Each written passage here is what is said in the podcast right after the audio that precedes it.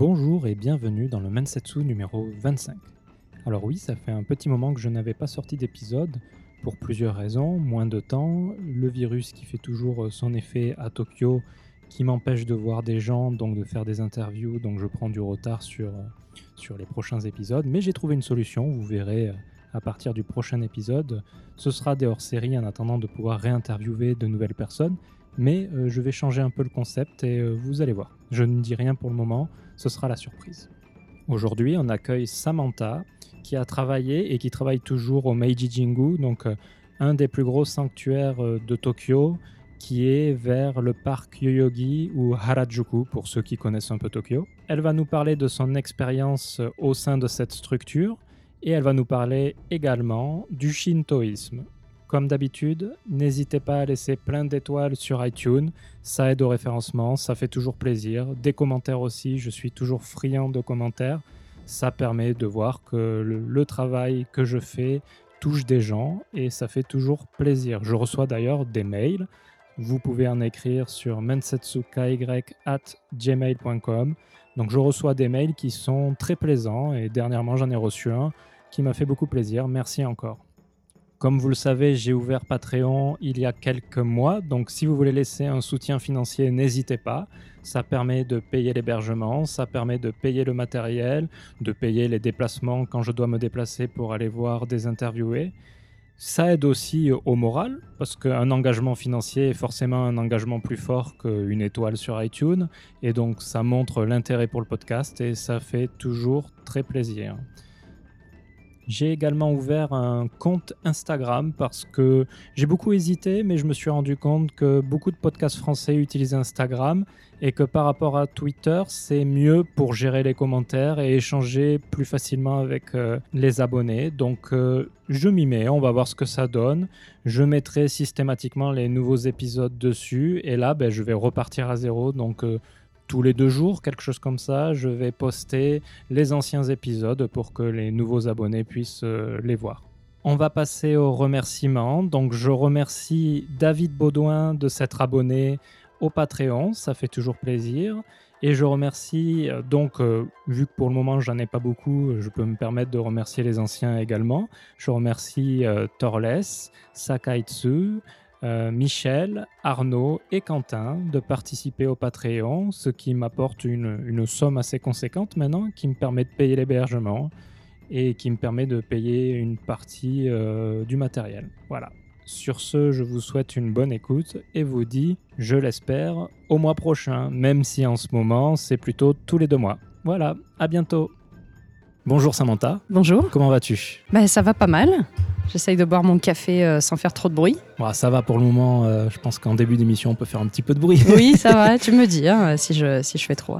Bon, alors on se voit un peu. Euh, j'aime bien. Je vais mettre un peu de contexte parce que on se voit un peu en période de, virus. Oui, tout à fait.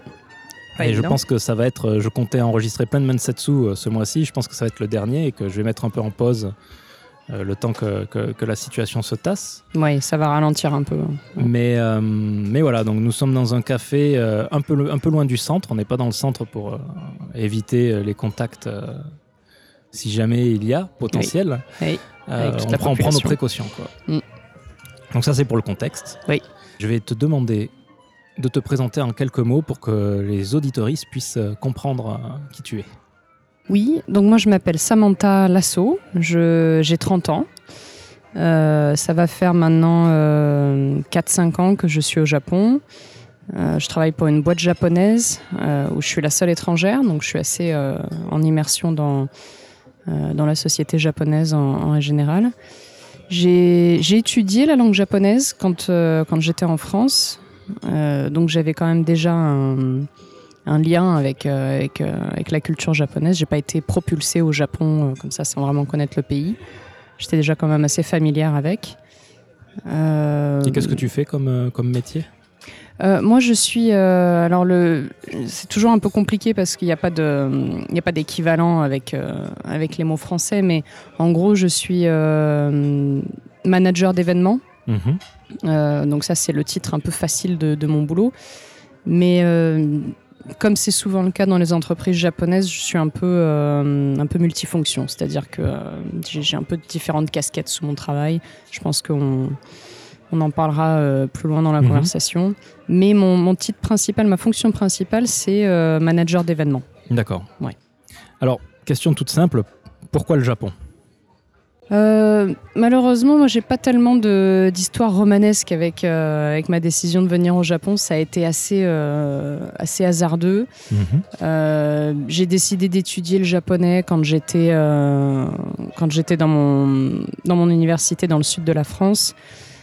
Je, je me souviens même plus, ça va faire presque dix ans que j'ai commencé, que j'avais commencé cette branche-là. Je, je, je me souviens même plus pourquoi j'ai commencé à étudier le japonais, mais euh, ce qui s'est passé avec moi dans mon, dans mon université, c'est que j'ai eu un, euh, un attachement direct avec la langue. Moi, ce qui a vraiment euh, commencé mon, mon- mon attrait avec le Japon, c'est la langue japonaise. Je me souviens clairement que, à la différence de l'allemand que j'avais essayé d'apprendre quelques années auparavant, je, j'ai vraiment eu un, un accrochage direct avec, euh, avec le système grammatical japonais, avec, avec les mots, avec les kanji, avec euh, la façon dont la, dont la phrase s'organise. Euh, je me souviens que c'était pas une corvée pour moi d'apprendre le japonais. Ça, dans l'étude d'une langue, ça, ça change beaucoup de choses. Mhm. Surtout pour quelqu'un comme moi qui est pas très académique. J'ai jamais eu des notes extraordinaires. Je j'ai jamais été très très bonne dans les études. Le japonais, c'était vraiment une évidence pour moi. Donc à partir de là, j'ai fait en tout euh, cinq années d'études à mon université. Ma filière, c'est une filière qui n'est pas très connue, qui s'appelle LEA, langue étrangère appliquée Mhm. dans une fac de lettres euh, et euh, qui est assez incomprise parce que c'est une, c'est une filière qui, qui est très organisée, qui est très orientée sur euh, le business, le management, euh, l'économie et ce genre de, de, de branches. Mais euh, c'est vendu comme de, comme de la lettre, donc c'est vendu comme des langues. Euh, sur le terrain, on faisait de l'anglais, du japonais, et à côté de ça, du marketing, du, du management, du business. euh, voilà. D'accord. Donc je suis venue d'une filière assez, euh, assez obscure, donc pas d'une école, d'une école de, de- de commerce ou quelque chose comme ça. Donc ça voulait dire devoir faire ses preuves, puisque c'est une filière universitaire et que ça, ça débouche pas sur grand-chose. Euh, donc ma première année de master, je l'ai passée au Japon. J'ai fait un échange universitaire. C'était ton premier voyage? C'était c'était c'était ma deuxième expérience. Euh, avant de- de- d'accepter ce, cet échange-là, je voulais voir un peu à quoi ça ressemblait. Et je suis venue euh, quelques mois auparavant. Je suis venue pendant un mois au Japon dans une famille d'accueil pour voir un peu à quoi ça ressemblait. Je me suis dit bon ça va ça. La première fois que je suis venue au Japon, j'avais 18 ans. 18 ans? Et Ouais. alors, je t'arrête là av- avant de parler de cette expérience. Oui. Je voudrais juste savoir, est-ce que tu te souviens euh, à quand re- remonte ton premier contact avec la culture japonaise? C'était. euh, de, de réfléchir rapidement. euh, outre toute la génération manga que tout le monde connaît, mais que je considère pas vraiment comme étant un, euh, un véritable lien avec la culture japonaise, c'était vraiment euh, ce mois que j'ai passé dans la famille d'accueil, D'accord. dans une famille d'accueil japonaise en tant que jeune fille au père, hein, tout simplement, euh, pour un petit garçon qui à l'époque avait 7-8 ans, je crois. Donc je m'occupais de lui, je lui apprenais l'anglais, je l'accompagnais à l'école. voilà, pendant un mois, j'ai fait ça. C'était à Tachikawa. Tachikawa, d'accord. Ouais, c'était à Tachikawa. Euh, mais ça a vraiment été mon premier contact. Euh, c'était un gros choc parce que c'était la première fois que je voyageais. Euh, vraiment, la, vraiment la première fois. Je crois que le seul voyage que j'avais fait à part le Japon avant ça, c'était Londres pour trois jours. Donc vraiment, j'étais assez nouvelle dans le, dans le truc. Et qu'est-ce qui t'a choqué en fait à ce moment-là? À l'époque, il faut, se souvenir que ça remonte. hein. J'avais 18 ans, j'en ai 30 aujourd'hui, donc je me souviens pas forcément de tout. Bah, la langue, je crois que c'est la langue, parce que vraiment, à l'époque où je suis venue, j'avais déjà une ou deux années d'études euh, d'études de langue japonaise, mais de l'académique, donc euh, pas grand-chose, quoi. Euh, vraiment être plongée. En plus, la famille dans laquelle j'ai atterri parlait pas vraiment anglais ou, français, ils parlaient plutôt que japonais. Donc le plus dur, c'était la langue c'est pas comment dire ça a été un, bon voyage hein, mais c'était quand même beaucoup plus difficile que ce que je pensais parce que je, suis- une trouillarde hein, donc j'avais peur tout le temps mais je me perdais dans les rues à l'époque à 18 ans on n'avait pas Mhm. de smartphone on n'avait pas de Google Maps on n'avait pas de voilà donc je me souviens très clairement que je me perdais dans les rues que je pouvais pas demander mon chemin parce que je connaissais pas je connaissais pas le japonais Euh, je crois que c'est c'est ce que j'en retire. Mais c'est surtout la, la vie dans cette famille japonaise qui était très spéciale. C'est-à-dire? Euh, c'est une famille japonaise, surtout la maman en fait faisait partie d'une secte bouddhiste. Tu as, tu as le nom de Euh, la secte, juste pour. euh, Il faudrait que, il faudrait que je regarde. J'ai oublié. Ok, Désolé, bon, je te, je tu, te me donnes, regarde. tu me diras après. Ouais. Donc elle faisait partie de cette secte bouddhiste assez poussée euh, et je savais pas, bien sûr. hein. Mhm. Donc euh, la personne qui m'a mise en contact avec cette famille d'accueil savait pas non plus. Heureusement, je suis restée qu'un mois, donc euh, j'ai pas vraiment eu le temps de d'être vraiment impactée par ça, mais c'était juste un, un rythme de vie qui était très différent de ce que je connaissais de la France. C'était ouais, c'était différent. Alors, que- quel effet ça avait, cette, euh, cette secte, sur. euh, sur euh, Alors elle, dans son cas à elle, c'était euh, des visites hebdomadaires. Euh, moi, je me souviens en particulier que quasiment deux jours après mon arrivée, donc encore euh, en décalage horaire et compagnie, il y avait un, des, un des gourous principaux de cette secte qui était en visite dans la branche, dans la branche de- du temple dans lequel cette famille allait tout le temps. Et euh, c'était un grand honneur parce que euh, bon, dans ces sectes-là, les gourous, c'est vraiment, des, euh, c'est vraiment des, des- des personnes extrêmement importantes. Et c'est très flou parce que je me, rendais, je, je me suis rendu compte que c'était une secte après, hein, quand, quand je suis rentrée en France. hein, pas, pas sur le coup, je, je- je pensais que c'était juste un temple bouddhiste comme un autre. Mais euh, je me souviens de cette femme, c'était une femme euh, qui marchait euh, au, milieu de, au, milieu, au milieu de la foule de, de, de- de fidèles réunis et ils essayaient de la toucher parce qu'elle apportait la chance, tout ça. Et puis on, on se rend compte que c'est une secte parce qu'il faut faire des donations. On dit, Mhm. je me souviens qu'on on m'avait, on avait essayé de me convaincre à me dire, il faut que tu nettoies les crimes de tes générations passées, de tes ancêtres, euh, pour pouvoir te donner une chance plus tard à toi-même de te réincarner en Bouddha, etc. Pour ça, on a des cérémonies qui peuvent permettre de, de, de- de nettoyer tes, tes générations passées et ça coûte tant. D'accord. Euh, voilà, donc c'était, euh, il y a des donations à faire. et je me suis rendu compte après, une fois que je suis rentrée, une fois que j'ai fait le lien avec, euh, avec tout ce que j'avais vécu, qu'en fait c'était ouais, une secte. Mhm. Confirmé derrière par une amie à moi que j'ai recommandée à cette euh, famille euh, sans le savoir et qui est restée un an. Et à travers euh, ses, expériences à elle avec cette famille, on a, on a vraiment pu. euh, on a vraiment pu je, je le redemanderai, euh, si tu veux, je peux demander rapidement le nom de cette secte-là parce que c'est intéressant quand même hein, comme, comme expérience. Et donc, du coup, tu dis que la vie était rythmée un peu différemment, c'est-à-dire Bah, déjà, moi, j'avais pas tellement l'habitude d'être avec une femme au foyer, avec une maman au foyer, Mhm. euh, puisque ma maman à moi travaillait tout le temps. Euh, donc le fait qu'elle soit tout le temps à la maison, c'est quelque chose que, j'ai découvert et qui, euh, qui était juste différent en termes de, rythme de journée. Euh, moi, en France, à cet âge-là, je me souviens que je travaillais aussi beaucoup, pareil, pour financer mes études, tout ça. Donc c'était des journées très... Il y a un rythme différent en fait. hein. Ça, part du, du- petit déjeuner jusqu'à... jusqu'au déjeuner, jusqu'à la sortie du chien. C'est quand même assez, assez flou, hein, mais c'est différent simplement. C'est un, autre pays, c'est notre culture. euh, ouais, donc c'était ça plus la, plus la, la langue. Ouais. C'était vraiment les deux chocs. Et tu as, tu, au niveau de la nourriture, ça allait? Ça allait. Je me souviens d'un papa euh, de famille très blagueur qui avait voulu me faire euh, manger du natto euh, pour, pour voir ma tête. voilà, bon, ça c'était un peu, c'est le classique. Euh, c'est une, une forme de, de gentil gimé quoi. C'était pas très, c'était pas méchant. Il était très gentil ce papa. D'accord. Euh, la nourriture ça allait. J'étais pas très compliquée. Moi, j'étais pas difficile. hein. donc, euh, je me souviens même que pour le premier soir où je suis arrivée, les pauvres, ils m'ont emmené dans une, dans un, un kaiten sushi, un, un restaurant de, de sushi qui tourne. Sauf que j'avais pas faim du tout. Donc j'avais eu beaucoup de mal à, à manger, donc je voulais, mais je voulais pas leur faire de la peine. Enfin, non, non, la, la- la nourriture ça allait. Le petit déjeuner japonais peut-être, ça m'a Ouais. un peu, euh, c'était un peu difficile. Je me souviens qu'un de, un de mes premiers chocs, c'est marrant parce que quand on parle de ça, il y a des choses qui reviennent. C'était les glaçons dans le jus d'orange. À l'époque, ça me choquait parce que c'est vrai qu'en France, on met pas de glaçons dans, dans nos, dans nos jus et eux, ils en mettaient. Et je me souviens que ça m'avait, euh, ça m'avait marqué. Et l'ice café. L'ice café, je, je comprenais pas. tu, euh, tu viens d'où en France? Je viens de, euh, pour simplifier, je viens de Marseille, mais je viens un peu de autour de Marseille. J'ai fait la moitié de mes études à Marseille, l'autre moitié à Aix-en-Provence. Euh, et maintenant, euh, quand je rentre en France, mes parents habitent plutôt dans le Var, Var et Bouches-du-Rhône. Du coup, Tachikawa, c'est un peu la banlieue de Tokyo. Oui. Donc j'imagine que tu es beaucoup allé à Tokyo, ou euh, aux alentours du moins. Pas trop. Je me souviens, ils m'ont quand même un petit peu emmené euh, dans des, des- des choses à visiter, mais on, on restait plutôt à Tachikawa.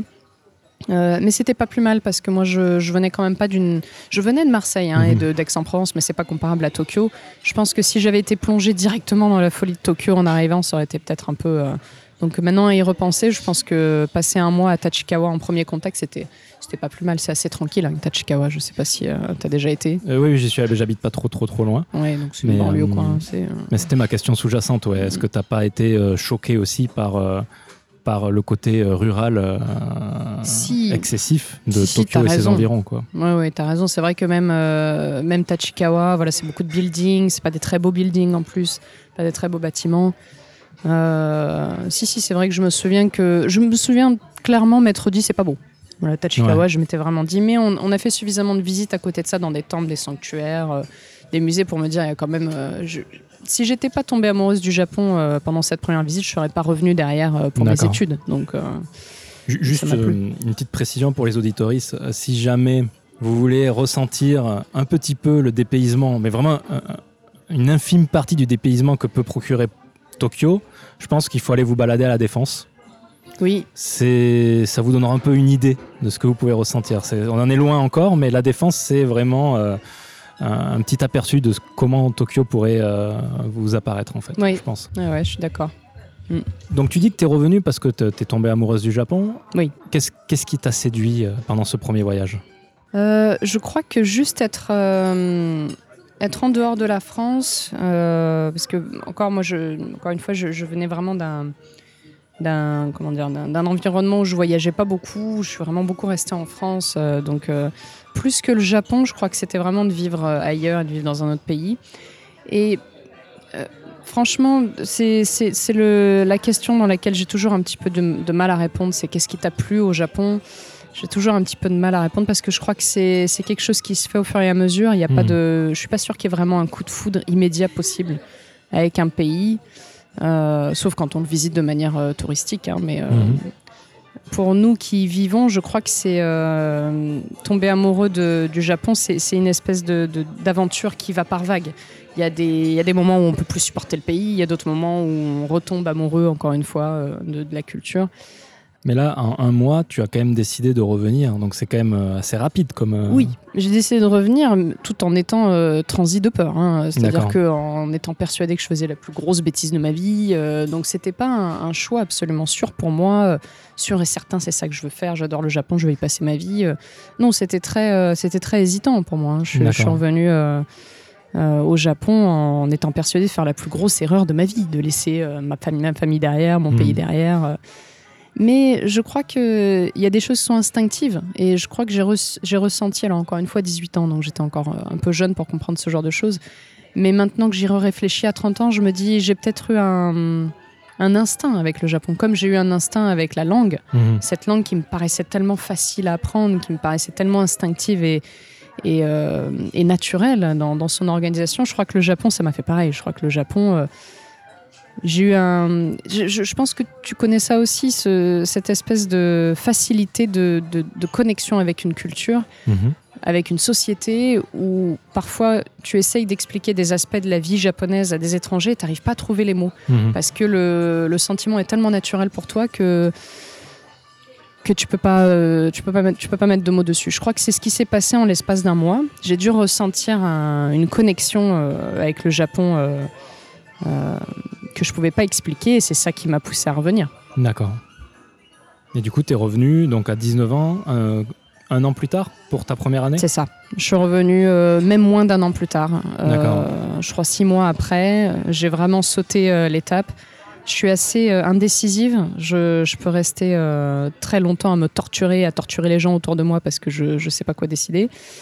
Mais une fois que, une fois que j'ai l'élan d'y aller, par Mhm. contre, je brûle toutes les étapes et je, je me lance dans, dans la chose. Donc, euh, j'ai été sélectionnée pour une, euh, une université. Je me souviens clairement à l'époque, euh, m'être dit euh, si jamais je suis pas sélectionnée comme ça, au moins, j'aurais pas besoin de, de, de, de, de galérer avec, avec cette aventure que je suis pas vraiment sûre que je veux, je veux vivre. Mais j'ai été sélectionnée. Je me suis dit bon bah si je suis sélectionnée, j'y vais. Euh, et cette fois-ci, quand je suis repartie en échange, je suis partie à Tokyo cette fois. Donc pas, euh, pas à Tachikawa. D'ailleurs, c'est assez amusant qu'on qu'on se rencontre à Medaimae, puisque j'étais euh, mon, un des campus de mon université était ici à Medaimae, puisque c'est euh, l'université de Meiji. D'accord. Donc donc c'est dans le coin quoi. Et tu es venu une année en échange. Oui. Et tu as étudié quoi ici? Alors, il fallait que je, il fallait que je, fasse un équivalent de ce que j'étudiais en France. Donc, apparemment, c'est quelque chose qui est assez euh, commun dans tous les échanges euh, universitaires euh, internationaux. En gros, j'ai parlé avec des Japonais qui sont aussi venus en France, qui ont un peu fait pareil. En gros, c'était pas évident parce que c'était une des premières fois où on réouvrait ces échanges. Ça faisait 50 ans qu'on avait ces échanges-là. Et notre ancien professeur de japonais à mon université française n'avait pas vraiment entretenu les liens et avait laissé un peu les échanges mourir. Et pile quand j'ai postulé, j'ai eu euh, ce monsieur, euh, ce, professeur euh, de japonais qui a laissé tout réouvrir. Donc on, recréait tout en fait. Hein. donc c'était vraiment pas facile. moi, je suis allée dans une université qui facilitait pas spécialement la vie des, des, étudiants étrangers. Il n'y avait pas de cours en anglais, il n'y avait pas de voilà, donc c'était pas facile.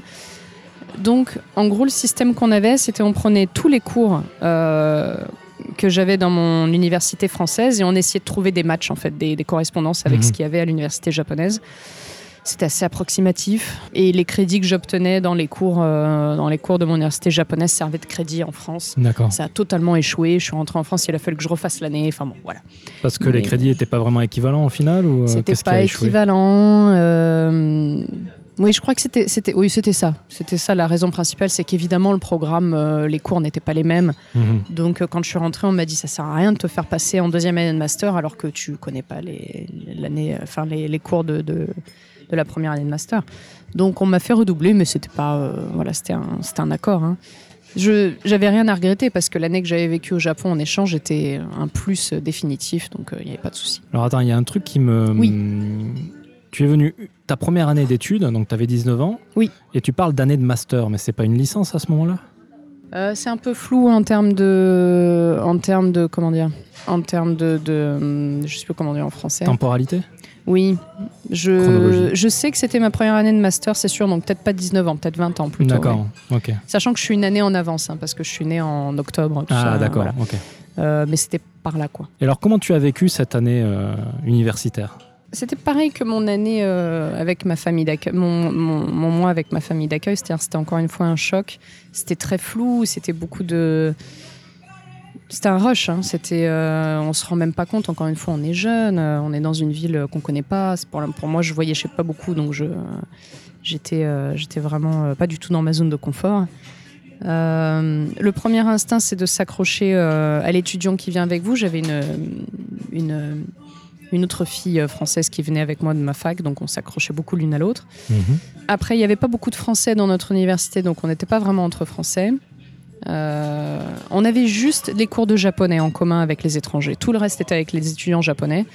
Euh, je ne sais pas si tu es un peu familier avec les échanges universitaires au Japon, mais normalement, dans la plupart des universités, on sépare les étudiants étrangers et les étudiants japonais. C'est-à-dire que les étudiants étrangers ont leurs propres cours d'économie, de marketing, d'histoire, etc plus les cours de japonais. Moi, dans l'université de Meiji, et je crois que c'est quelque chose qu'il faut porter à leur crédit, euh, tout le monde est mélangé. Mhm. Donc on n'est pas à part des, des, élèves euh, japonais. Au contraire, on, a on avait un zemi. Euh, J'ai jamais su d'ailleurs à quoi ça correspondait le terme zemi. Séminaire peut-être? C'était une espèce de petite classe d'une vingtaine d'étudiants avec un thème spécifique. Moi, c'était coopération internationale ou quelque chose comme ça. Et que des, c'était que des étudiants japonais et c'était tous mes, en gros c'était tous mes senpai quoi. Ils étaient tous euh, en charge de moi, à m'aider dans ma vie japonaise, à m'ouvrir un compte euh, bancaire. Euh. Donc c'était vraiment très bien fait. la, la, prof qui, qui s'occupait de ce zemi, moitié américaine, moitié japonaise, je suis toujours en contact avec elle aujourd'hui. Donc on est vraiment, on était vraiment intégrés dans la vie universitaire japonaise. Hein. J'ai, intégré un, une équipe de volley aussi. Parce que mon, sport c'était le volleyball. Euh, donc on n'était pas du tout mis à part avec tous hmm. les étrangers. On n'avait pas un campus à part pour les étrangers d'ailleurs. C'est peut-être quelque chose qui va revenir souvent quand, quand tu parles d'échanges universitaires, c'est tous les étrangers mis ensemble dans un bâtiment séparé. Nous, c'était pas notre cas, on était avec les Japonais. Euh, je me souviens, dans mon bâtiment, on avait même un sento. Euh, dans lequel j'ai fait tomber ma bouteille de shampoing. Enfin bon, euh, voilà, euh, c'était, la vraie expérience. Quoi. Est-ce qu'il y avait une, une mixité en termes de genre ou c'était séparé homme-femme pour le Sento ou Non, pour le en- bâtiment pour le Non, bâtiment. bâtiment pour filles. Bâtiment que pour filles. filles Oui. D'accord. mais japonaise et on avait deux voisines italiennes et ma copine française et moi. Voilà, on était les quatre étrangères du bâtiment, d'un bâtiment de 10 étages, toutes japonaises mais que des filles. Par contre, il y avait un choix là-dessus. On pouvait prendre euh, Meiji euh, Daigaku. Ils, ils offrent le choix, mais nous, on nous, n'avait pas de choix parce que c'était les seules chambres disponibles. Mhm. Mais on peut choisir un endroit mixte. hein. C'était pas, c'était pas systématique. Et du coup, cette année, euh, cette année d'études, tu, le- tu en as aussi profité pour sortir, faire la fête, euh, rencontrer des gens ou... Un peu. Ouais. Un petit peu, mais euh, moi j'étais très sérieuse avec mes études et je voulais vraiment. J'étais pas là pour faire la fête. Je sais que le, le système japonais euh, éducatif euh, dans, dans l'université est quelque chose qui m'a beaucoup choqué parce que les Japonais ont une mentalité très différente des universités japonaises, euh, françaises, Mhm. dans le sens où pour eux, c'est les dernières années de ce que j'en ai vécu. Hein, c'est peut-être pas le cas de tout le monde. Ce que j'ai vu, c'est que dans mon université, beaucoup estiment que c'est les dernières années avant, avant l'enfer des, entreprises du monde de l'entreprise japonaise. Et ils veulent faire la fête, ils veulent voyager, ils, ils signent euh, la feuille de présence à l'entrée euh, Mhm. à l'entrée du cours et après ils ressortent. Euh, ils dorment en classe. Ça, c'est vraiment quelque chose qui m'avait qui m'avait choqué, je me souviens. Euh, donc moi, je j'étais pas non plus une fêtarde, hein, donc je c'était pas non plus trop dans mon dans, dans ma nature. Mais euh, oui, bien sûr, je, je- je sortais quand même pas mal avec mes amis japonais. Euh, J'avais beaucoup d'amis américains et canadiens. C'est là où Mhm. j'ai appris mon anglais. Pas vraiment français parce qu'il n'y avait pas beaucoup de français dans mon université. Je sais pas trop pourquoi. Euh, donc je sortais quand même pas mal, mais pas en mode fêtarde. Je voulais valider tous mes crédits, je Ouais. voulais valider tous mes cours, donc euh, j'étais très assidue. Mais c'était pas le cas de mes, euh, de mes, de mes camarades japonais, ça c'est sûr. Et il y a des choses qui t'ont marqué pendant cette année? D'insolite ou de pas insolite Fukushima? Donc voilà, Ah, tu c'est vois. vrai que oui. c'était la période de Fukushima. Voilà, donc, tu ouais, vois, ouais. j'arrive à, à- à retracer un petit peu le, le fil, le fil du temps avec mes études. C'était en 2011. J'ai fait 2010-2011. D'accord. Donc moi, j'y étais pendant Fukushima. Euh, c'est clair que ça n'a pas, euh, ça a pas du tout euh, aidé la- la- l'expérience.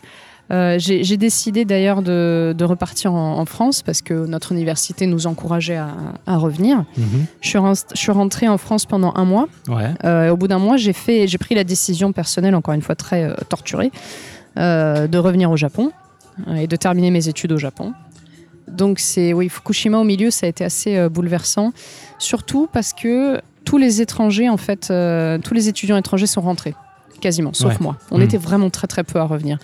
Et euh, c'était pile au milieu de l'année en plus, hein, c'était en mars, hein, donc euh, ce qui veut dire que moi, tout mon deuxième semestre, je l'ai passé qu'avec des Japonais. D'accord. Euh, parce que j'avais pas le choix, hein, parce qu'il y avait euh, mes deux copines italiennes de mon bâtiment étaient rentrées, ma copine française était rentrée. Je suis vraiment revenue toute seule. Donc c'est vrai que ça, ça a pas mal rythmé mon année là-bas.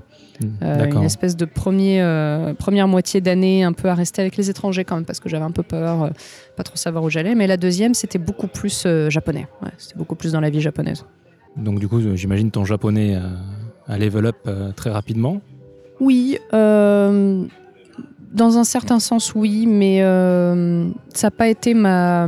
Comment dire Ça a quand même pas été la manière la plus rapide pour moi d'étudier le japonais. D'accord. Euh, mon plus gros apprentissage du japonais s'est passé après l'université. À l'université, j'étais encore trop débutante. Mhm. J'étais submergée de, de kanji. Tous mes cours étaient en japonais. euh, J'en avais par-dessus la tête. Du coup, euh, parler le japonais en dehors, c'était pas ce que je voulais faire. Ouais. Donc, bien sûr, hein, ça, ça a été un apprentissage quand même. hein, mais ça n'a pas été le- la, plus, la, plus, la courbe la plus élevée d'apprentissage euh, du japonais. C'est passé après. Et en, termes de relation avec les Japonais, du coup, c'était euh, pour toi, c'était normal? C'était comme en France avec des amis français ou il y avait une différence? Tu, tu, tu l'as vécu comment ça?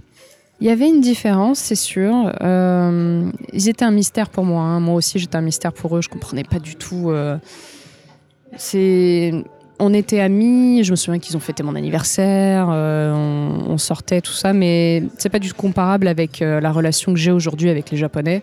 Je comprenais pas en fait hein, la manière dont ils dont ils évoluaient, dont ils réagissaient. Est-ce que tu pourrais donner des exemples concrets? Bah, J'essaye de, de voir un peu, mais je, je crois que je crois qu'à l'époque, c'était vraiment, c'était juste de l'incompréhension culturelle. Euh, difficulté de, de, communication, ils parlaient très peu anglais. Euh, moi, je parlais très peu japonais, donc forcément, ça, ça aide pas. Euh, mais je me souviens, je crois qu'il y avait eu un épisode en particulier où j'avais, euh, je m'étais dit, euh, je m'étais vraiment dit, d'accord, c'est vraiment une culture différente. Où j'avais décidé à l'improviste d'ajouter trois amis à moi étrangers dans une soirée qu'on avait organisée dans un, un izakaya. Et le, le, le jeune homme qui s'occupait des réservations euh, m'avait dit pas de problème, pas de souci, tout ça. Il m'avait, m'avait pas spécialement euh, communiqué un, un problème là-dessus. Et j'étais arrivée sur place pour me rendre compte que finalement ça avait été un gros souci et qu'il avait fallu changer de, de restaurant parce qu'on avait eu trois personnes en plus, etc. Et je me souviens m'être dit, mais c'est fou qu'il ne me l'ait pas dit et qu'il m'ait pas dit ça va être compliqué. euh. Mhm. Je crois que ça a été un de mes premiers, mais ça me semble tellement, tellement, tellement mineur maintenant aujourd'hui comparé au, au, au- au choc culturel que j'ai aujourd'hui avec mon entreprise. Mais c'était le premier contact, oui. Où vraiment, je me suis dit, on, ouais, on communique pas pareil, quoi. Encore une fois, la langue qui facilitait, facilitait pas. euh, ouais. Moi, je crois que c'est, euh, c'était, c'était assez, euh, c'était turbulent. hein. C'était une année, il y a eu Fukushima au milieu. Ouais. Je comprenais rien. C'était un autre pays. euh, La langue passait pas. donc, ouais, c'était pas, c'était pas évident de d'analyser ce qui se passait. hein. Et malgré tout, Je suis revenue. tu es revenu. Oui. Alors, qu'est-ce qui a amené ton retour? Est-ce que tu peux nous raconter un peu? Tes rentrées J'imagine tu as fini tes études, tu as passé ton master. Oui. Et une fois master en poche, qu'est-ce que tu as fait? Je suis rentrée, donc j'ai- redoublé mon, j'ai redoublé mon année puisque Mhm. les cours ne correspondaient pas.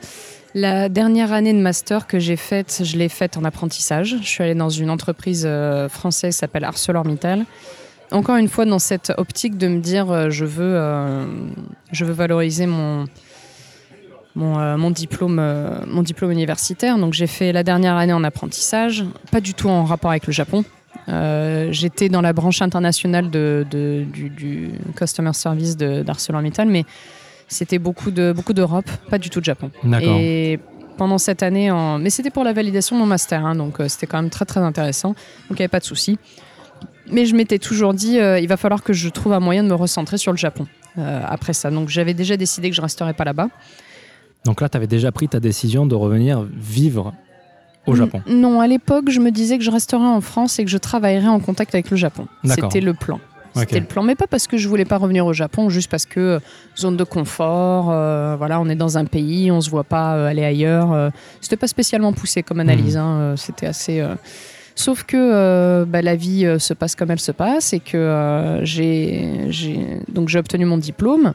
Et après, je crois me souvenir que c'était au moins quatre mois, donc c'était un apprentissage, hein, donc je touchais le chômage, donc j'étais pas spécialement pressée, mais j'aime pas, j'aime pas m'ennuyer. Et après quatre mois, je me suis rendu compte que les, les postes qu'on me proposait n'étaient pas en relation avec le Japon, étaient même pour la plupart pas du tout euh, internationaux. J'en ai déjà pas beaucoup. Mhm. Euh, parce que bon, à l'époque, euh, voilà, là, il y avait un peu encore le reste de la crise financière. Donc il n'y avait pas beaucoup de possibilités de travail. Le peu qu'il y avait m'intéressait pas. J'arrivais pas à être sélectionnée. Je, je postulais beaucoup au VIE, Volontariat Mhm. International Entreprise. Sauf que les filières euh, universitaires, c'est même pas la peine d'y penser, on n'est jamais sélectionné. Donc au bout de quatre mois, je me suis dit, euh, bon ça suffit, je m'ennuie, euh, je trouve pas ce que je veux. Euh, donc j'ai claqué la porte à la France et je suis euh, repartie au Japon pendant un an en Working Holiday Visa, D'accord. avec ce fameux visa extraordinaire de un an euh, auquel la, la France a le droit et on, est, on a vraiment de la chance. Jusqu'à 32 ans. hein. C'est ça. D'accord. À l'époque, c'était jusqu'à 30 ans.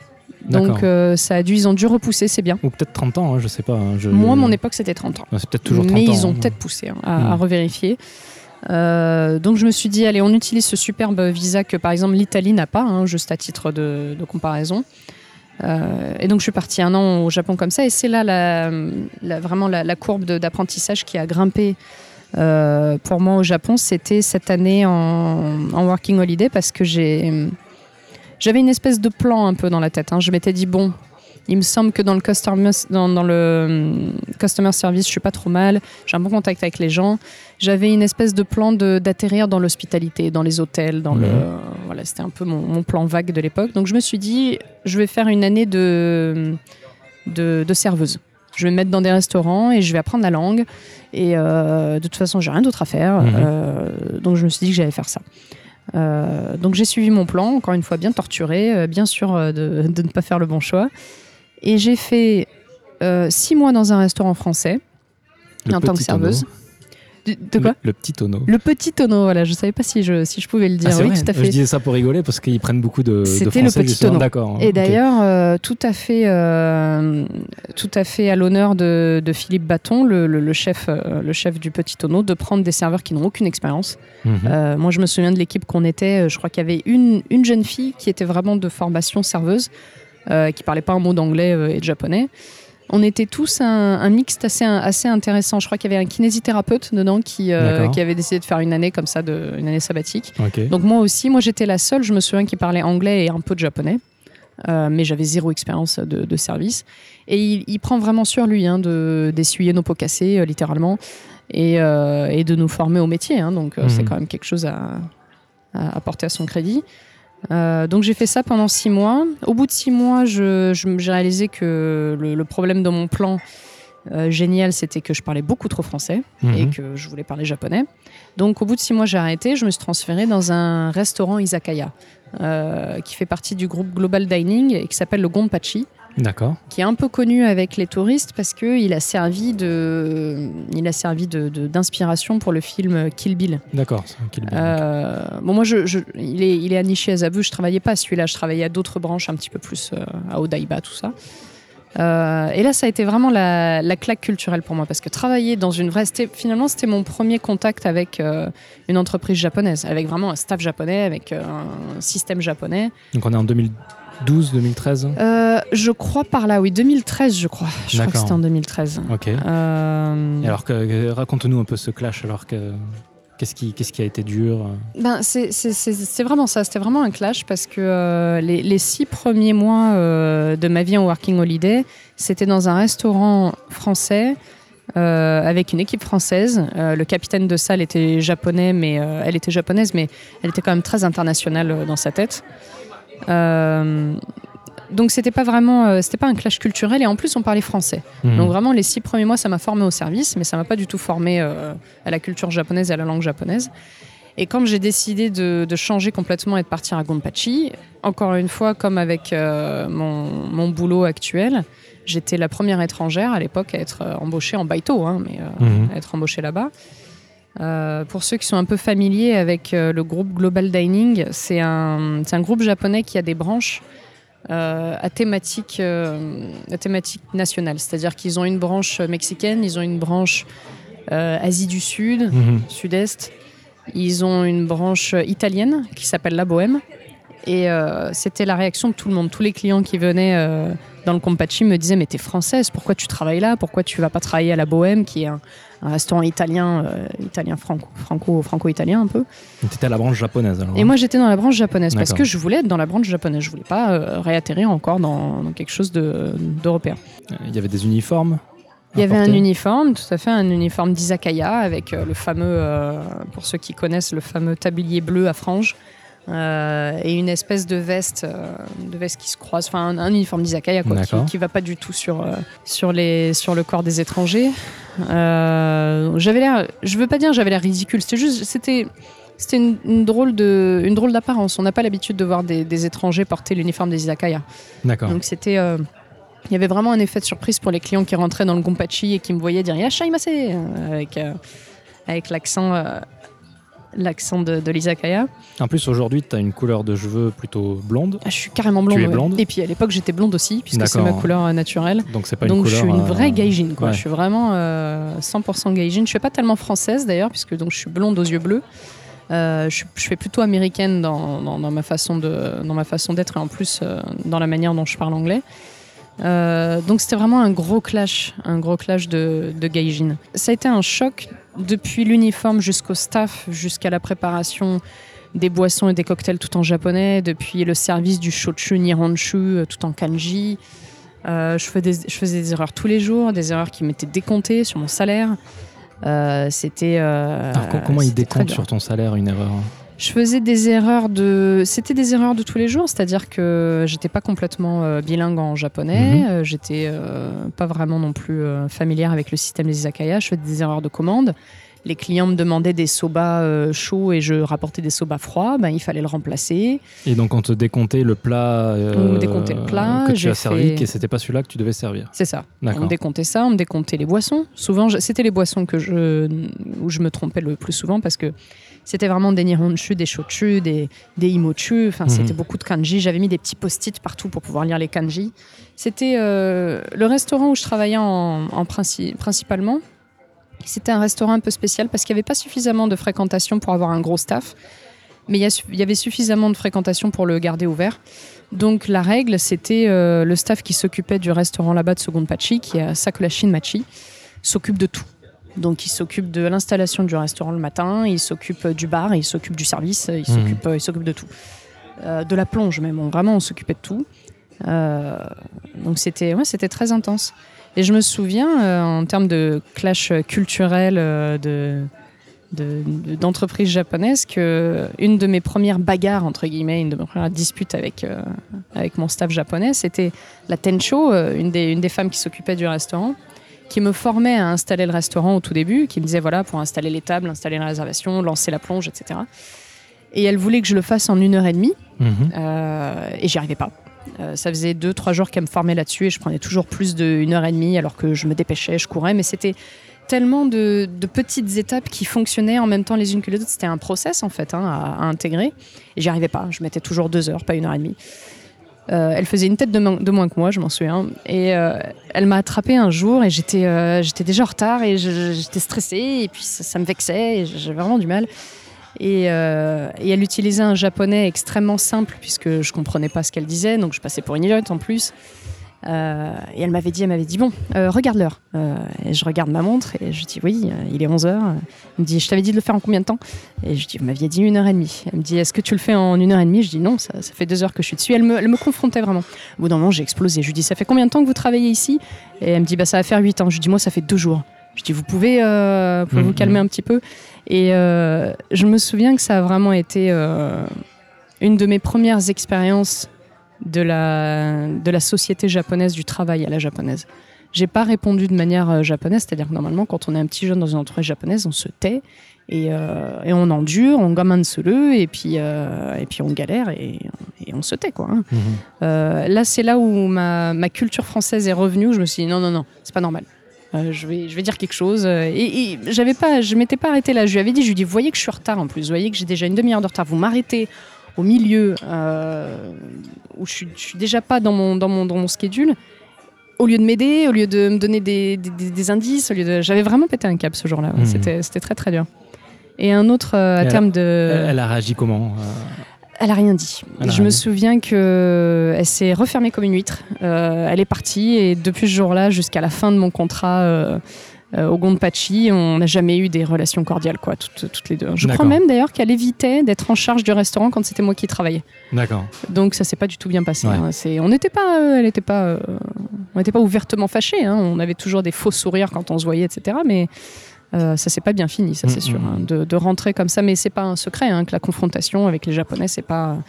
Il y a une la- toute l'influence confucéenne ici de l'importance de la hiérarchie, de, de l'importance du senpai, euh, des tencho, etc. C'est quelque chose qui est très important.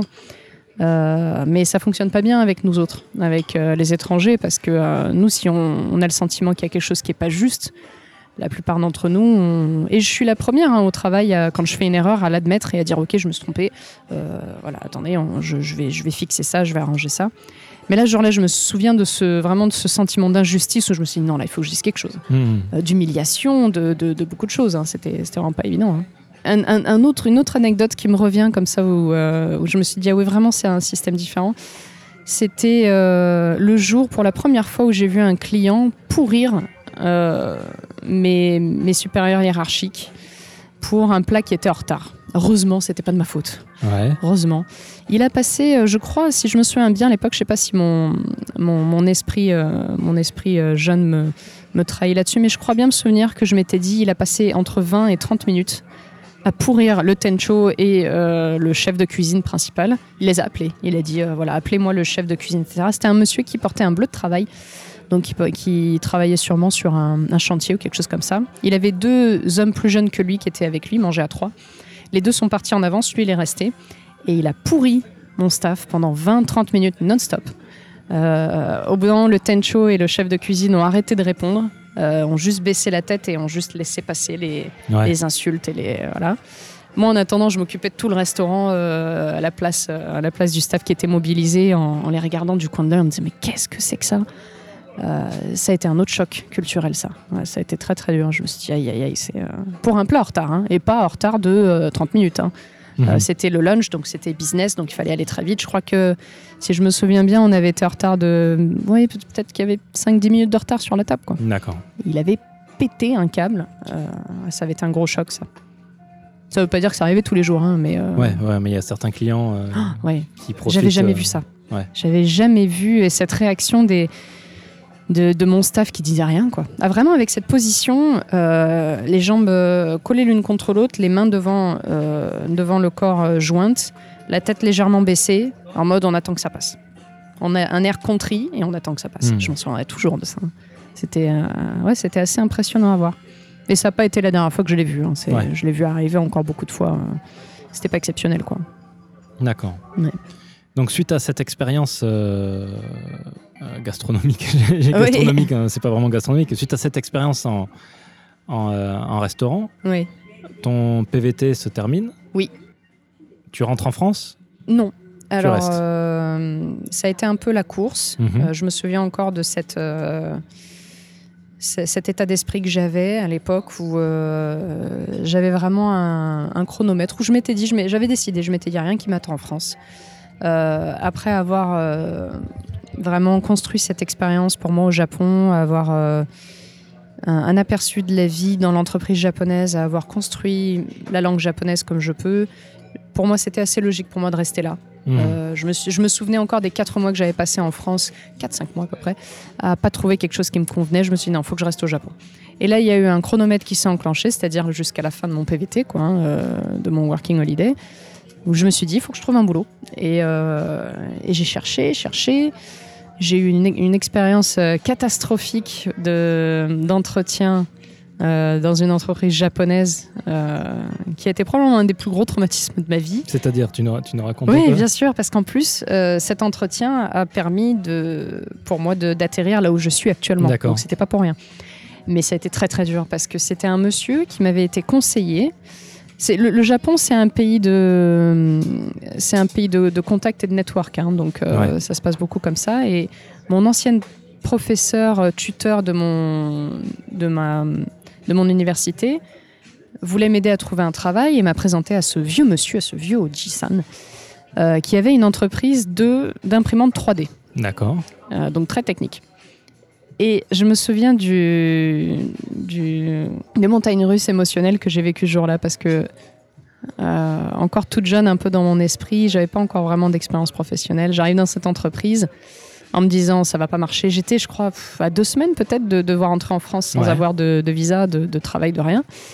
Euh, donc pour moi, j'y suis allée en me disant ça marchera pas, mais j'y vais quand même, euh, en costume, tout ça. Euh, et il commence à faire quelque chose qui est très commun dans les entreprises japonaises, mais je ne savais pas. Ils me font faire le tour de tous les, tous les bureaux, D'accord. toute l'usine de production, ils me présentent aux gens, euh, voilà. Et ça, quand tu fais ça dans une entreprise française, ça veut dire que tu es embauché. Ouais. C'est-à-dire que normalement, on te, on te fait faire le tour de, des entreprises comme ça quand tu, quand tu es déjà accepté. Donc là, je me suis dit, ah ben en fait, c'est bon. En fait, je dois, je dois déjà être accepté ou quelque chose comme ça. Ils ont besoin de moi, j'en sais rien. Donc on me fait faire le tour. Après, on me dit d'attendre 5 minutes. On me dit, euh, voilà, on va, on va te faire passer l'entretien. Et là, je suis rentrée dans une salle, bien stressée. Je suis rentrée dans une salle, je sais pas encore une fois hein, si c'est mon esprit choqué qui me vend, euh, qui, me, qui me fait penser des choses euh, pas vraies, mais je crois que non, parce que je me souviens vraiment de, de comment c'était. Une longue ligne de, japonais, de vieux messieurs japonais, Oh. De vieux Oji-san. Pour moi, dans mon esprit, il y en avait 20, mais je pense que non. Il devait y en avoir peut-être 4-5. Je pense pas qu'il y ait Ouais. vraiment eu. Mais dans mon esprit choqué, j'ai l'impression de revoir une ligne longue de 20 Oji-san qui me regardaient. Probablement qu'il n'y en avait pas autant que ça, mais je me souviens qu'il y avait une table euh, de vieux messieurs euh, japonais qui étaient là, avec euh, ce fameux monsieur qui était le contact de, de ma prof qui voulait essayer de m'embaucher. Mhm. J'ai passé les 20 minutes les plus humiliantes de toute ma vie, je crois. J'étais assise sur une chaise, sans bureau en face de moi, avec euh, bien les pieds collés par terre, avec les mains sur, euh, sur mes jambes, tout ça, euh, bien stressée, avec les 20 cm obligatoires entre moi et le dossier de la chaise. D'accord. Pour prouver que j'étais attentive, n'est-ce pas? Je comprenais rien aux questions. C'était des questions trop, trop techniques sur l'imprimerie 3D. Je pense qu'au bout de 10 minutes, ils se sont rendus compte que ça marcherait pas. Donc ils avaient tous des sourires un peu indulgents, un peu euh, un peu, elle est mignonne cette Gaijin, euh, voilà, mais bon, ça marchera pas. Mhm. Et je m'en suis rendu compte, donc euh, tout de suite, je suis redescendue de, de, mon, de mon petit nuage en me disant non, en fait, ça n'a pas marché.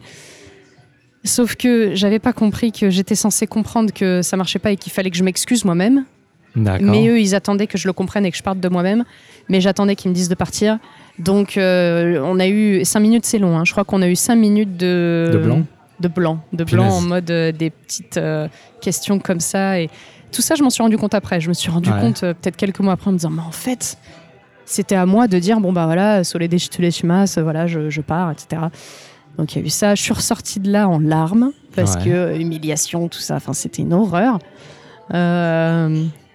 et donc, je, suis ressortie donc vraiment euh, persuadée que, que c'était la fin et qu'il fallait que je rentre en France, etc. Sauf que ce monsieur a donc décidé que j'étais pas que ça allait pas marcher pour son entreprise, mais lui il connaissait quelqu'un mhm. euh, qui pourrait probablement m'aider à trouver quelque chose.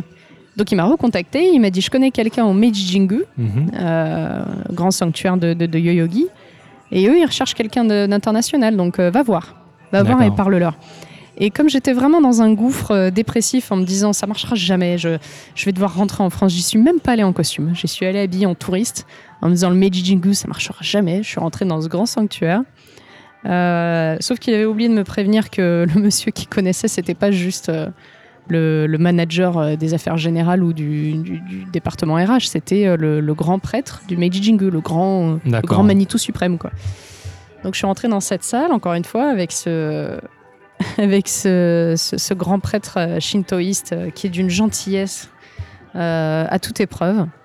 Avec lui derrière une armée de, petits prêtres qui étaient à ses ordres. Et lui, il était extrêmement gentil, ce monsieur. Il est très très gentil. mais je me souviens que il m'a accueilli et il m'a fait un, geste de la main pour me signaler que je pouvais m'asseoir dans ce fauteuil. Sauf que ça donnait vraiment l'impression qu'il voulait me serrer la main, donc je lui ai serré la pince. Ah euh, En fait, pas du tout. Quand je lui ai serré la pince, j'ai senti la vague de panique de, tous ces tous les petits assistants qui avaient derrière lui euh, qui, se disaient vraiment Mon Dieu, elle touche il faut pas les toucher. C'est-à-dire que c'est quand même une souillure. C'est quand même. Euh, hmm. c'est pas une souillure, ça veut pas dire je suis sale, mais ça fait partie de la religion shintoïste, hein, euh, ce genre d'attitude. Mais lui, il était mort de rire. Euh, il était très content. D'ailleurs, à chaque fois qu'il me croise, euh, quand, quand je travaille, je suis la seule personne de tout le groupe à qui il serre la main parce que ça le fait rigoler. Je suis devenue rouge comme une tomate ce jour-là. C'était vraiment. Mais il avait une bienveillance et pour lui, je ne sais pas si, si, tu es vraiment familier avec ce genre d'entretien, mais c'était une prise de contact. Il n'était pas très intéressé par mon parcours. Il voulait quelqu'un d'international dans sa boîte. Euh, le contact est bien passé avec lui, avec les deux, trois autres personnes que j'ai eues derrière. Et c'est comme ça que j'ai fait, euh, j'ai fait mes débuts au Meiji Jingu. Quoi. Ça, ça avait l'air d'être quelqu'un, enfin, c'est quelqu'un euh, de, très spirituel, quoi, pour réagir comme ça à oui, toutes ses fautes. Euh. C'est ça, il, réagissait vraiment au, feeling, quoi. Hein, c'est vraiment ce qu'il a fait. Après, c'était pas, euh, c'était pas anodin. J'étais la première étrangère du groupe, quand même. Hein. C'est un gros groupe, le Meiji Jingu. Mhm. donc c'est normal qu'il soit, évidemment qu'il fait pas passer tous les entretiens de tout le monde dans cette boîte-là, parce que c'est quand même le grand prêtre du Meiji Jingu. mais moi, j'étais la première étrangère à être embauchée en tant que, que CDI. Euh, donc oui, il voulait. Euh, et puis je crois que c'était lui qui était en contact direct avec ce monsieur euh, Justement de, pour, l'imprimante 3D. Pour revenir sur ce point-là, au final, l'entretien avec les, les, 20 qui ne sont que 5 oui. Ojisan, au final, tu l'as même si tu l'as raté techniquement, tu l'as réussi humainement vu qu'ils t'ont proposé à, ce, à, ce, maître-là. Donc c'était. C'est ça. C'était c'était vraiment une super leçon parce que je me suis dit évidemment que l'expérience avait été traumatisante et que mais c'est pour ça, quand j'ai décrit la scène, que j'ai dit que c'était des sourires indulgents, parce que c'était vraiment ça. Ils se mhm. moquaient pas de moi. Euh, moi, je l'ai vécu de manière humiliante parce que j'étais jeune, parce que je suis une fille, parce que c'était que des hommes, etc. Mais quand je revois derrière, euh, oui, l'attitude était traumatisante, mais ils avaient vraiment. Euh, ils se moquaient pas de moi. Mhm. C'était vraiment de l'indulgence et de. Des, des messieurs qui avaient le triple de mon âge et qui voyaient une petite jeune qui voulait rester au Japon. Et derrière, euh, ils ont tout fait pour que, que je trouve, euh, peut-être pas il, mais ce monsieur, euh, ce CEO de cette boîte d'imprimante 3D a tout fait derrière pour que j'obtienne un, un travail. D'accord. Donc, oui, c'était sur le terrain, c'était quelque chose de traumatisant, mais le débouché était très positif. Ouais. Donc, je regrette pas. Pas Et du au, tout. au final, ça fait trois ans que tu travailles pour euh, Meiji Jingu? Alors, le Meiji Jingu, ça va faire 5 ans. Cinq ans, cinq ans, d'accord. Ça va faire 5 ans. Cinq ans. Pareil, hein, encore une fois, 5 ans de, de, euh, de, de- de conflits, de moments joyeux, de moments euh, déprimants. De, voilà, ça n'a pas, été, euh, ça a pas été tranquille tout le temps. Euh, mais c'est pareil, c'est encore une fois une expérience qui, qui en valait vraiment le coup. Quoi. Quand tu dis de, de moments joyeux, tu veux dire quoi par là? Ah bah tu sais, euh, ces petits moments de, de tous les jours avec euh, des moments de, de- de- de complicité simple entre collègues, tu vois. Euh, je sais que c'est idiot, mais en ce moment, avec tout ce qui se passe avec le Covid, avec le coronavirus, ça crée des liens. Je veux dire, quand on va dans, dans l'entreprise, voilà, ils, ils parlent du fait qu'ils n'arrivent pas à acheter, à acheter du PQ ou ce genre de choses. Mais ça, c'est juste le coronavirus, mais beaucoup d'autres choses. Voilà, une, une petite collègue à moi que j'aime beaucoup, il y a deux jours, euh, elle s'est fait annuler un événement qui était très important pour elle. Bon, bah, on allait prendre un petit café euh, pour que je remonte le moral. Mhm. Euh, moi, quand j'ai des événements difficiles, je sens qu'ils me soutiennent, euh, qu'ils sont vraiment là. À un moment, je me souviens que j'avais un événement où euh, c'était assez compliqué. On avait, un, on avait un séminaire en première partie et dans la même salle, une heure après, on avait le buffet. Mhm. Donc on avait une heure pour changer la salle, ce qui était déjà assez, assez, assez serré. Sauf qu'ils n'ont pas tenu compte de ce que je leur ai dit et ils ont fait traîner le séminaire. Euh, mais ils voulaient quand même commencer euh, le buffet à l'heure qui était prévue. Donc on n'avait plus qu'une demi-heure pour changer la salle, ce qui est impossible. Euh, Il y a tout le monde de mon, de mon service où je travaille, de mon département où je travaille, qui sont venus aider l'équipe qui avait dans la salle pour changer les tables, changer les nappes, changer la disposition. Euh, donc ça, c'est les moments joyeux. Il y en a beaucoup. Il y a Mhm. énormément de, de moments joyeux. Il y a eu des moments où, même des moments où j'étais en conflit avec la culture japonaise, où j'étais en colère contre eux, et où mes, mes collègues japonais euh, m'emmenaient le soir à un omikai pour me remonter le moral, euh, m'amener des chocolats le lendemain pour dire désolé, on sait que le Japon c'est chiant, mais euh, reste avec nous. J'ai eu des déclarations d'amour euh, entre collègues le soir quand, quand on va à des nomikai japonais et qu'ils commencent à, À boire un à, peu. boire un peu. On a beaucoup de, je sais pas si, s'il y a d'autres personnes qui ont vécu ça, mais il y a beaucoup de déclarations d'amour qui se font. Beaucoup de, moi je pense que, que tu es extraordinaire et le travail que tu fais, et ça, ça déclenche la même chose. C'est-à-dire qu'ils ils, ils me disent ça, certains d'entre eux me disent ça en me disant tu t'occupes des, des clients étrangers, et nous on parle pas anglais, heureusement que tu es là, euh, t'es extraordinaire. Et moi ça déclenche le mais non, mais c'est vous, vous faites 3-4 événements par jour, je sais pas comment vous faites, avec des clients japonais c'est les plus difficiles. Mhm. Euh, donc ça c'est les moments heureux, c'est sûr. Est-ce que moi j'ai beaucoup vécu ça en entreprise Tu vas en omikai avec eux et le lendemain c'est comme si rien s'était passé la veille. Oui. Est-ce que tu as Oui, eu la même chose? C'est tout à fait, euh, c'est tout à fait normal. Ça veut pas dire que c'est tabou. Ça veut Mhm. pas dire qu'ils en parlent pas. Ils y font référence parfois, hein, euh, en rigolant un petit peu, en disant oh là là, disons que le nijikai, euh, le karaoké, ah oui, euh, c'était un peu, euh, un peu chaotique. C'est pas tabou, mais c'est vrai que non, on n'en- n'en parle pas. Ouais. On n'en parle pas. Ils ont des, des comportements très différents. Et c'est admis comme ça. C'est, euh, ces nomikai-là sont très importants pour euh, la cohésion de l'équipe. Mhm. Moi, je, quand je parle à des étrangers qui sont pas familiers avec le Japon et qui ont du mal à s'intégrer à leurs équipes, je leur dis participez au Nomikai. Je sais, ça prend du temps sur euh, votre vie privée. Je sais que vous comprenez rien. Je sais que le japonais, je sais qu'il picole beaucoup. Euh, mais allez-y. Les plus importants. Allez, euh, allez au plus important. ouais. Tu, tu fais combien de nomikai par semaine? Ah non, pas par semaine. Moi, je fais quand même pas avec un rythme aussi intense. Je, vais, je pense que je peux le réduire à peut-être un ou deux Nomikai par mois. D'accord. On va dire. Juste pour précision, Nomikai, euh, on- je pense qu'on l'a déjà expliqué dans des, men- des Mensetsu précédents, Oui. mais c'est simplement, euh, comment tu pourrais dire ça? C'est euh, aller boire euh, des verres à un izakaya Entre collègues. entre collègues. C'est ça. C'est ça. Et dans- Nomikai, euh, je pense que tu as déjà dû en parler, mais c'est littéralement ces rassemblements pour boire. Voilà. Donc voilà, il n'y a rien d'autre de plus à. Il y a des. Il y a des, comment dire, des variations. Il y a les Joshikai. Joshikai, c'est les rassemblements pour boire entre femmes, que je recommande beaucoup aux femmes qui travaillent au Japon. Parce que là, on voit encore une autre facette de l'entreprise japonaise. On, voit, on découvre une autre facette de ses collègues euh, femmes, euh, surtout des office ladies. C'est-à-dire Euh, les femmes, de manière générale, hein, pas que les japonaises, mais euh, là plutôt euh, dans cette histoire-là plutôt japonaise, euh, elles ont un autre comportement quand il n'y a pas d'hommes autour. Elles disent des choses qu'elles diraient pas en face euh, euh, de leurs leurs collègues euh, masculins. Mhm. D'une part parce que souvent elles sont euh, dans une entreprise traditionnelle japonaise, hein, pas forcément partout, mais souvent elles vont être euh, à un niveau euh, hiérarchique inférieur. Donc euh, il y a des choses qui se disent pas devant les, devant les supérieurs hiérarchiques, hommes ou femmes. hein. Ouais. Euh, mais donc il y a, y y déjà ce, il y a déjà ça qui se passe. Et puis, et puis on est entre femmes. Donc entre femmes, on dit des choses euh, qu'on dirait pas quand il y a des hommes. Donc pour les femmes françaises, étrangères qui, euh, qui travaillent au Japon dans une boîte japonaise, je leur conseille vraiment les joshikai, euh, de faire ça entre femmes. Euh, ouais, on, a- on apprend beaucoup de choses. ouais. D'accord. Ça boit un peu moins en règle générale euh, en joshikai, je trouve. De, de Mhm. mon expérience, hein, je, je suis pas sûre que ce soit le cas pour tout le monde. Moi, de ce que j'ai vécu entre les nomikai et les joshikai, je trouve que avec les femmes, quand c'est un rassemblement juste de femmes, ça boit moins, je trouve. Ça boit quand même, hein, mais un peu moins. Et différemment Ou c'est les mêmes boissons C'est de la bière Non, c'est de la bière. Oh non, les femmes japonaises, euh, pff, les femmes japonaises, elles sont très très fans de bière. hein. D'accord. Euh, Donc le, en mi- plus, le mythe euh, que le umeshu est la boisson pour femmes, c'est Ouais, erroné. hein. Ouais, non, non, c'est de la bière. Enfin, moi, mes collègues, là, je suis en train de faire un petit, euh, petit inventaire rapide de toutes mes collègues femmes. C'est plutôt de la bière. De toute façon, dans une entreprise japonaise, si tu bois pas d'alcool, c'est que tu es enceinte. Donc, euh, la plupart du temps, elles ont pas vraiment. Je vais pas dire qu'elles ont pas le choix et qu'il faut qu'elles boivent, Mhm.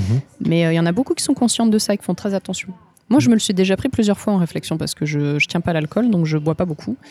Et j'ai déjà eu plusieurs fois la remarque euh, où on m'a dit mais t'essayes d'être enceinte ou euh, Ouais. donc euh, bon ça aussi c'est un autre euh, un autre épisode. Mais même, même pour les hommes, hein, c'est énormément de boissons. Moi, je me souviens. Ah oui. Là, après, moi, j'ai mes, mes expériences professionnelles ont switché sur des entreprises plutôt gaishike, Mm, mm, mm. c'est-à-dire des entreprises, des filiales de- d'entreprises étrangères. Mais quand j'étais dans les entreprises japonaises, Ouais. Euh, tu bois pratiquement. euh, Ah oui. Si tu fais pas gaffe, tu peux boire tous les jours, quoi. Non, mais c'est il y a une pression. hein. Ah, Et en d'ailleurs, euh, si on part un peu dans, dans un, un argumentaire un peu sexiste, il y a une pression plus intense sur les hommes que sur les femmes de boire. Moi, ça fait cinq ans que je suis avec une, donc j'ai vraiment fait beaucoup de nomikai. Les jeunes hommes en particulier, les, les hommes qui viennent à peine de rejoindre l'équipe, à qui on fait des, des welcome parties pour les, les- leur souhaiter la bienvenue dans l'équipe, ils ont une grosse pression de boire. C'est Mhm. souvent des, des hommes, euh, plus ils sont jeunes, et plus on va s'attendre à ce qu'ils mettent l'ambiance. Euh, donc s'ils boivent pas, ils sont accusés de, de pas, euh, alors que c'est leur, leur fête d'intégration, s'ils boivent pas, ils sont censés vraiment être au centre de l'attention. Ça va être mal vu. D'accord. Il y, a une, il y a une pression sur les hommes à boire. hein. Alors, moi, mon département où je travaille est suffisamment sain pour que un homme qui veuille pas boire euh, puisse quand même, euh, voilà, qu'il soit pas forcé non plus à rouler sous la table. Mais euh, il y a une petite pression. D'expérience, c'est vraiment les départements de vente pure hein, Mm. où c'est le plus. euh, Où ça boit le où plus, ça tu va le plus, ça va le plus en omikai. Euh, Les vendeurs, hein, Peut-être peu, appelle ouais. les aigyosha, Mm. euh, c'est souvent assez violent, je trouve. C'est vrai. Ça dépend de l'entreprise. hein. Euh, moi, là où je travaille, j'ai de la chance au Meiji Kinenkan parce que c'est pas le cas de toute la boîte. J'ai une, une chance que mon département est assez, euh, assez atypique Mhm. euh, à l'intérieur même du Meiji Kinenkan. Je le sais parce que j'ai passé les six premiers mois euh, là où je travaille dans le département des affaires générales D'accord. qui s'occupe de tout, depuis les cartes de cantine jusqu'à la réservation des taxis. voilà. Donc j'ai fait six mois là-dedans, habillée comme une office lady, avec, avec le, le costume d'office lady, donc bien ridicule. hein. Euh, un cosplay d'office lady en fait. hein. C'était parce qu'une étrangère euh, qui porte un. Je ne sais pas si, on- si tout le monde est forcément bien euh, familier avec le, le costume d'office lady, mais c'est ce qu'on voit les femmes porter quand on rentre dans les banques ou dans les. C'est un tailleur, quoi. C'est des.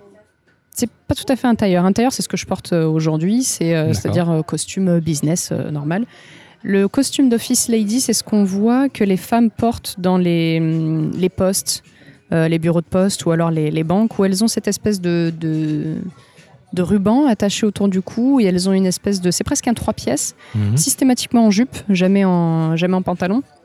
Euh, la prochaine fois que vous rentrez dans une banque ou dans, un, dans une poste, regardez comment sont habillées les secrétaires, en fait, puisque l'office lady, c'est une secrétaire. Euh, elles ont un costume. Euh, c'est le OLC Fuku. Et euh, moi, j'ai porté ça pendant six mois, donc j'étais absolument ridicule. Ça, ça s'apparente un peu à ce que portent les hôtesses de l'air, par exemple, Oui, en termes de, en effectivement. termes de, de comparaison. Mais le, la symbolique est différente. hein. C'est-à-dire que euh, ce costume d'office lady avec cette espèce de ruban qui varie, euh, qui varie en fonction de, de la boîte. Euh, c'est vraiment la secrétaire, c'est vraiment l'office lady. Donc moi j'ai fait ça pendant six mois et quand j'étais là-bas c'était pas la même ambiance que là où je travaille actuellement, c'est-à-dire Mhm. le département des ventes, parce que là-bas les nomica étaient beaucoup plus intenses. Il y avait beaucoup plus de beaucoup plus de pression à boire, euh, beaucoup moins de comment dirais-je de d'attachement, de, de liaison entre les gens, beaucoup de, beaucoup de boissons. Moi, le département où je suis, il est spécial. hein. Il est, on a un traitement, euh, on a un traitement spécial, je pense. Et tu m'as dit que tu as beaucoup milité pour, euh, pour plus avoir le pour plus, euh, oui, voilà, pour plus m'habiller. Ah non, mais je, je, je prends pas de, je veux pas prendre de, de, de- de crédit là où j'en ai pas. Quand j'ai bougé de, du département des affaires générales euh, jusqu'au département des ventes internationales, enfin des, des, des événements. On m'a pas donné le choix. De toute façon, on m'a dit non, il faut que tu, tu portes ton propre costume. Mais de toute façon, je suis allée voir le, le manager euh, du département en lui disant je ne, veux, je ne veux plus le porter, je veux plus être habillée en office lady. Et il m'a dit c'était clair, c'était clair que tu le porterais plus de toute manière. D'accord. Ça, ça- ça- ça me fait penser à un livre que j'ai lu il y a quelques années. Oui. C'est The Accidental Office Lady. Donc, pouvez, Ah, je l'ai pas lu celui-là. vous pouvez voir mon super accent anglais.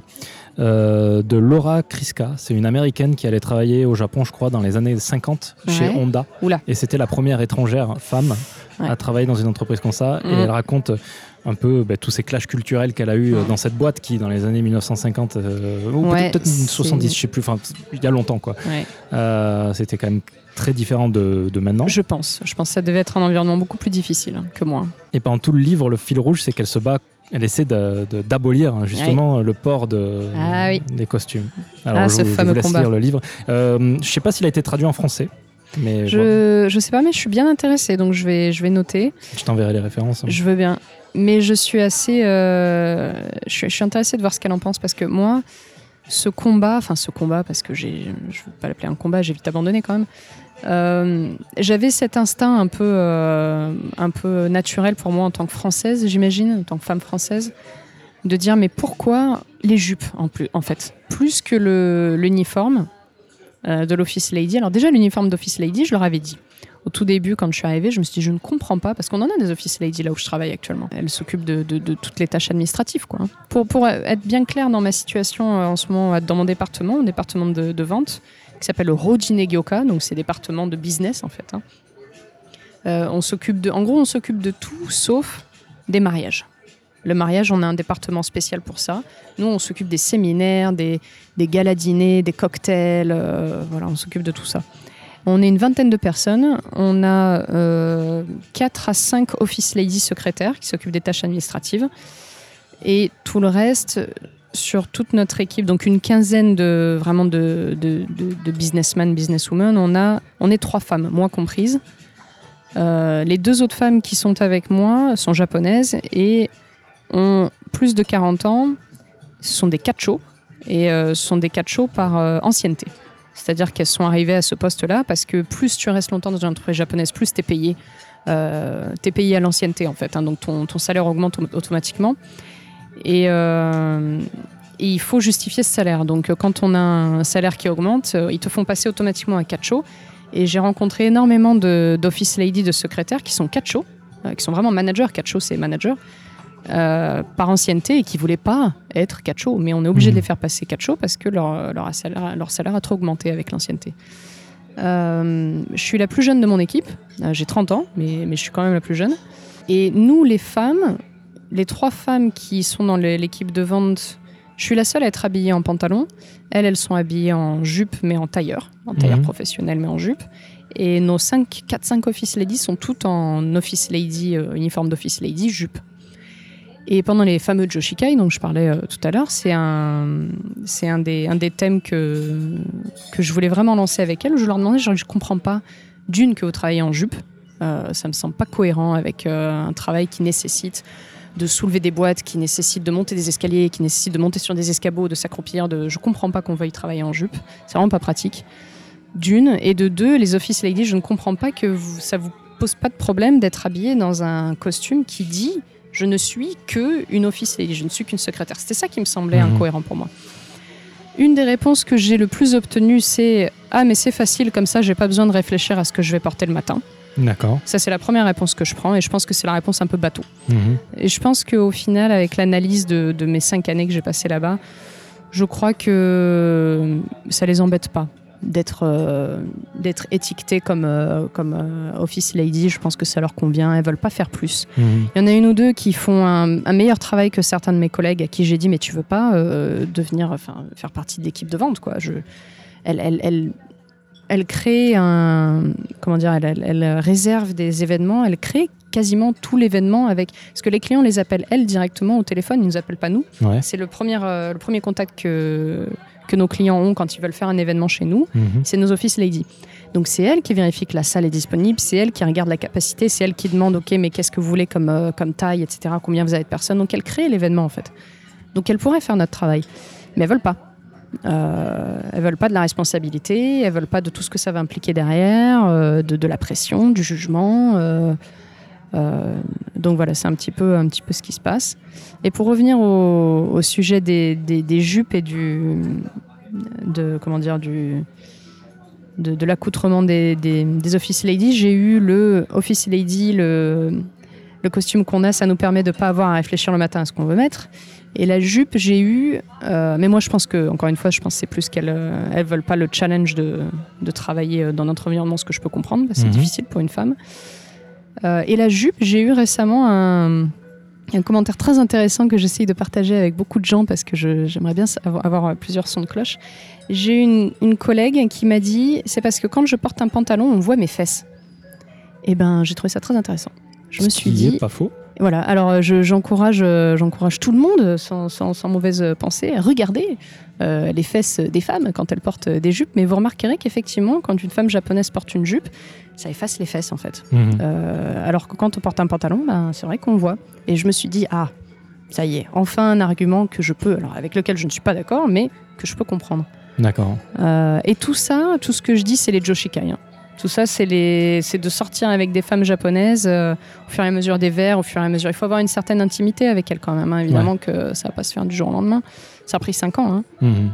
Mais euh, voilà, c'est un peu mon, un peu ma situation de travail. D'accord. Et tu t'entends avec tout le monde? Je m'entends avec, euh, avec la grande majorité. Je suis pas, euh, j'ai pas un caractère suffisamment difficile pour vraiment créer des ennemis, à part cette fameuse Tencho que j'ai eue euh, à Gompachi. Celle-là, voilà, je m'en souviens encore. Je m'entends à peu près avec tout le monde. Je crois que c'est pas difficile quand on est professionnel et qu'on sait qu'il faut s'entendre avec ses collègues, d'être un minimum civil. Mhm. Voilà. Après, oui, c'est vrai que de travailler dans une entreprise japonaise où on est la seule étrangère, ben, il faut faire un effort de culture. Il faut les accepter, il faut pas les critiquer tout le temps, il faut pas être en colère. Je dis pas que je suis parfaite et qu'il n'y a pas des jours où j'ai pas envie de tout quitter et de dire euh, j'en ai marre du Japon et j'en ai marre de cette société, j'en ai marre de cette culture. Mais ça me prend jamais très longtemps pour me rendre compte que que c'est pas si grave, qu'il y a des solutions, euh, des solutions euh, autour du problème. Et la communication, il faut avoir un, il faut avoir une bonne communication et il faut avoir un bon lien avec son équipe. Ouais. Si on a ça, bon, c'est pas, euh, voilà, le, le travail est pas trop pénible non plus, quoi. Mais ça n'a pas toujours été facile. hein. C'est, euh, c'est une boîte qui est très japonaise. Là où je travaille, c'est quand même un sanctuaire shintoïste. Euh, pour ceux qui sont pas familiers avec le Meiji Jingu, c'est un, un sanctuaire shintoïste qui se trouve à Yoyogi. C'est le plus grand, en termes de superficie, c'est le plus grand sanctuaire impérial de Tokyo. Puisque c'est un sanctuaire impérial. Euh, et c'est un gros groupe, c'est-à-dire qu'ils ont euh, un stade de baseball, ils ont un, un entraînement, un, st- un- un terrain d'entraînement pour le golf, ils ont un club de tennis, ils ont le Meiji Kinenkan où je travaille, qui est un complexe événementiel, euh, ils ont trois marques de cookies, enfin bon, ils ont, euh, voilà, ils ont plein de, de- de business quoi. Donc c'est un gros groupe, je suis la seule étrangère, je suis une femme. Quand, je suis arrivée avec eux, j'avais moins de 30 ans. Donc oui, ça n'a pas, ça a pas toujours été facile. hein. D'accord. Mais s'il y a de la bonne volonté des deux côtés, bon, je pense que, je pense que c'est possible. On est tous adultes. et, euh, Oui. Très bien. Euh, on va faire une petite pause. Oui, d'ailleurs, euh, avant de. Je te, je te coupe très rapidement Ouais. pour ceux que ça intéresse. Le, la secte bouddhiste dont on parlait au tout début, c'est Shinyoen. Voilà. Shinyoen, S'il y d'accord. en a qui, s'il y en a que ça, à qui ça parle, voilà, s'il y en a que ça intéresse. C'est une des plus grosses sectes bouddhistes au Japon. D'accord. Ben, c'est noté. Voilà. On va faire une petite pause Oui. et il est d'usage, euh, avant la pause, euh, je pose une question à l'invité. Je lui demande de me donner Oui. une musique, une chanson qu'on va passer euh, pendant la pause, euh, qui, lui, pour, qui représente le Japon pour, pour cette personne. Ah, qui représente le Japon Ouais. Oh là là. Donc, si, mais il faut vraiment que ça soit le premier truc qui te vienne en tête. Et oui, euh, le problème c'est que quand tu m'as dit euh, première chose qui vient en tête, j'ai eu une autre chanson, mais ça ça n'a rien à voir avec le Japon. D'accord. Euh, Qui, qui... C- Ça peut ne rien avoir avec le Japon si ça t'évoque le Japon. Et si je mettais, si on mettait une chanson que je, chante souvent en karaoké, qu'est-ce que t'en penses? Parfait, Ça peut, ça peut le faire. c'est très bien. Euh, alors moi, ma chanson que, avec laquelle j'ai un succès immédiat dans tous les karaokés, que ce soit japonais, américain, tout ce que tu veux, c'est euh, Are You Gonna Be My Girl de, des Jets. D'accord. Voilà. Et, Et je trouve que ça met l'ambiance. Eh c'est une super ça. chanson de, de karaoké, je la recommande. D'accord, bah, c'est parti alors. Voilà.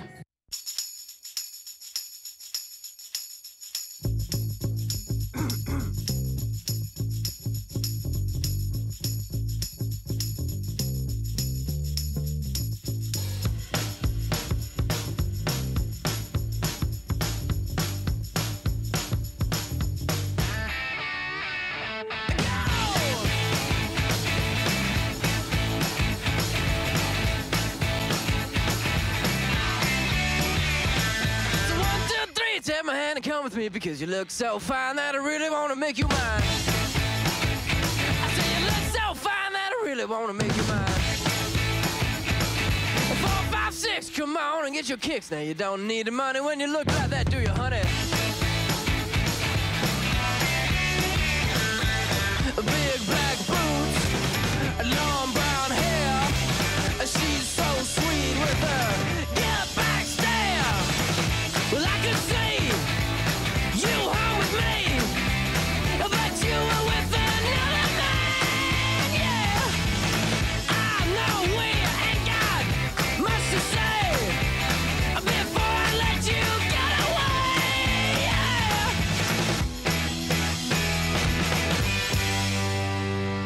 Said, Are you gonna be my girl? It's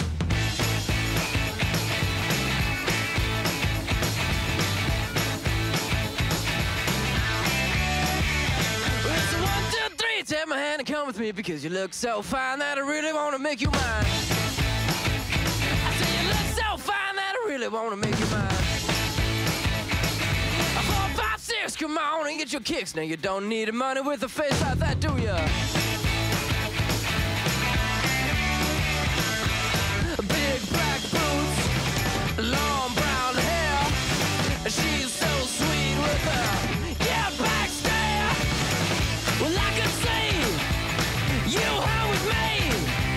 I bet you with another man. Yeah. No way, ain't got. Must stay. Never let you get away. Yeah.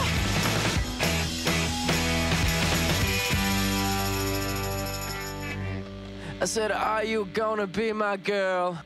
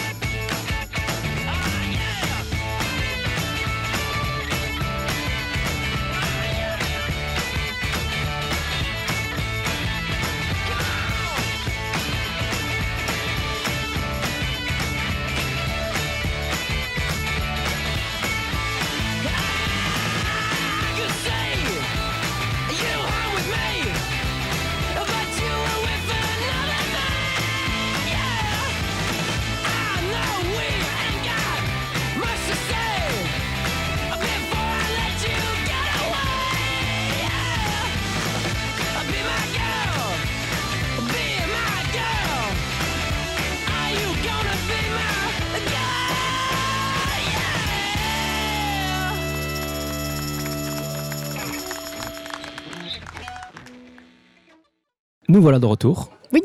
Après cette, euh, cette musique endiablée, comme tu disais. Intermède musical. Voilà. Et donc du coup, on va. hum, Tu parlais à la fin de, de la première partie de- du shintoïsme, donc c'est peut-être l'occasion euh, d'en parler un peu et de développer euh, aux auditoristes. Oui, pour, euh, volontiers. Qui comprennent. hein. Ouais, ouais. Qu'est-ce que tu pourrais nous dire sur le shintoïsme? Euh, alors le shintoïsme, ça fait vraiment partie de de- d'un des, des ponts pour moi qui me connecte avec la culture japonaise. Euh, et ça fait justement partie de ce que je disais en, première partie quand, euh, quand je racontais qu'il y avait certains éléments de la culture japonaise que j'avais du mal à expliquer avec des mots. Le shintoïsme, c'est un exemple parfait de ça, parce que ça m'a pris littéralement 5 ans euh, pour être capable vraiment de, d'expliquer ce qu'est le shinto aux, étrangers, puisque c'est, c'est quand même une religion assez atypique, c'est une religion mineure, donc personne n'est vraiment familier avec. Pour donner un petit, euh, un, petit, euh, un petit aperçu, euh, une petite définition de ce que c'est que le shintoïsme, c'est la, on, l'appelle souvent la religion originale du Japon. Je suis pas trop d'accord avec ce terme-là, mais c'est une des, en tout cas, ce qui est sûr officiellement, c'est que c'est une des deux religions officielles du Japon. Au Japon, on a le bouddhisme et le shintoïsme. Il y a beaucoup de gens qui, qui assimilent un peu les deux. Je crois que c'est pas possible d'avoir deux religions plus différentes l'une de l'autre que le bouddhisme et le shintoïsme. Euh, le bouddhisme, la différence, c'est que le bouddhisme a été apporté au Japon, alors si je me souviens bien, au cours du 3e ou 4e siècle après Jésus-Christ, par la Corée. Normalement, en fait, il y, a- beaucoup de, sources différentes, mais la plupart des experts s'accordent à dire que c'est la Corée, euh, les émissaires euh, coréens à la cour impériale qui ont, amené le bouddhisme. Le, le shintoïsme existait déjà avant, avant l'arrivée du bouddhisme. À l'époque, le bouddhisme venait euh, bah, euh, de, multiples pays, hein, plutôt d'influence chinoise, mais Corée, euh, Thaïlande, Inde, tout ça. Le Shinto était là avant dans le sens où c'était une, religion aborigène, donc c'est une religion du peuple, c'est une religion de croyance, c'est une religion orale. Mais c'est une religion qui n'avait pas vraiment de, de forme précise et officielle. C'était pas le Shinto et la religion du, Jap- du Japon à l'époque. Euh, C'était la, croyance du, peuple, quoi. Euh, donc à partir de là, il y a- beaucoup de, branches différentes hein, sur la création du, bouddhi- du bouddhisme, du, shintoïsme au Japon. Donc c'est compliqué d'avoir un seul son de cloche, mais euh, on s'accorde à dire en gros que la famille impériale aurait considéré le shintoïsme comme étant une religion un peu trop pour le peuple, justement, puisque c'est une religion qui nécessitait pas d'écrire, qui nécessitait pas de, de lire, euh, qui ne s'apprenait pas, qui ne s'étudiait pas.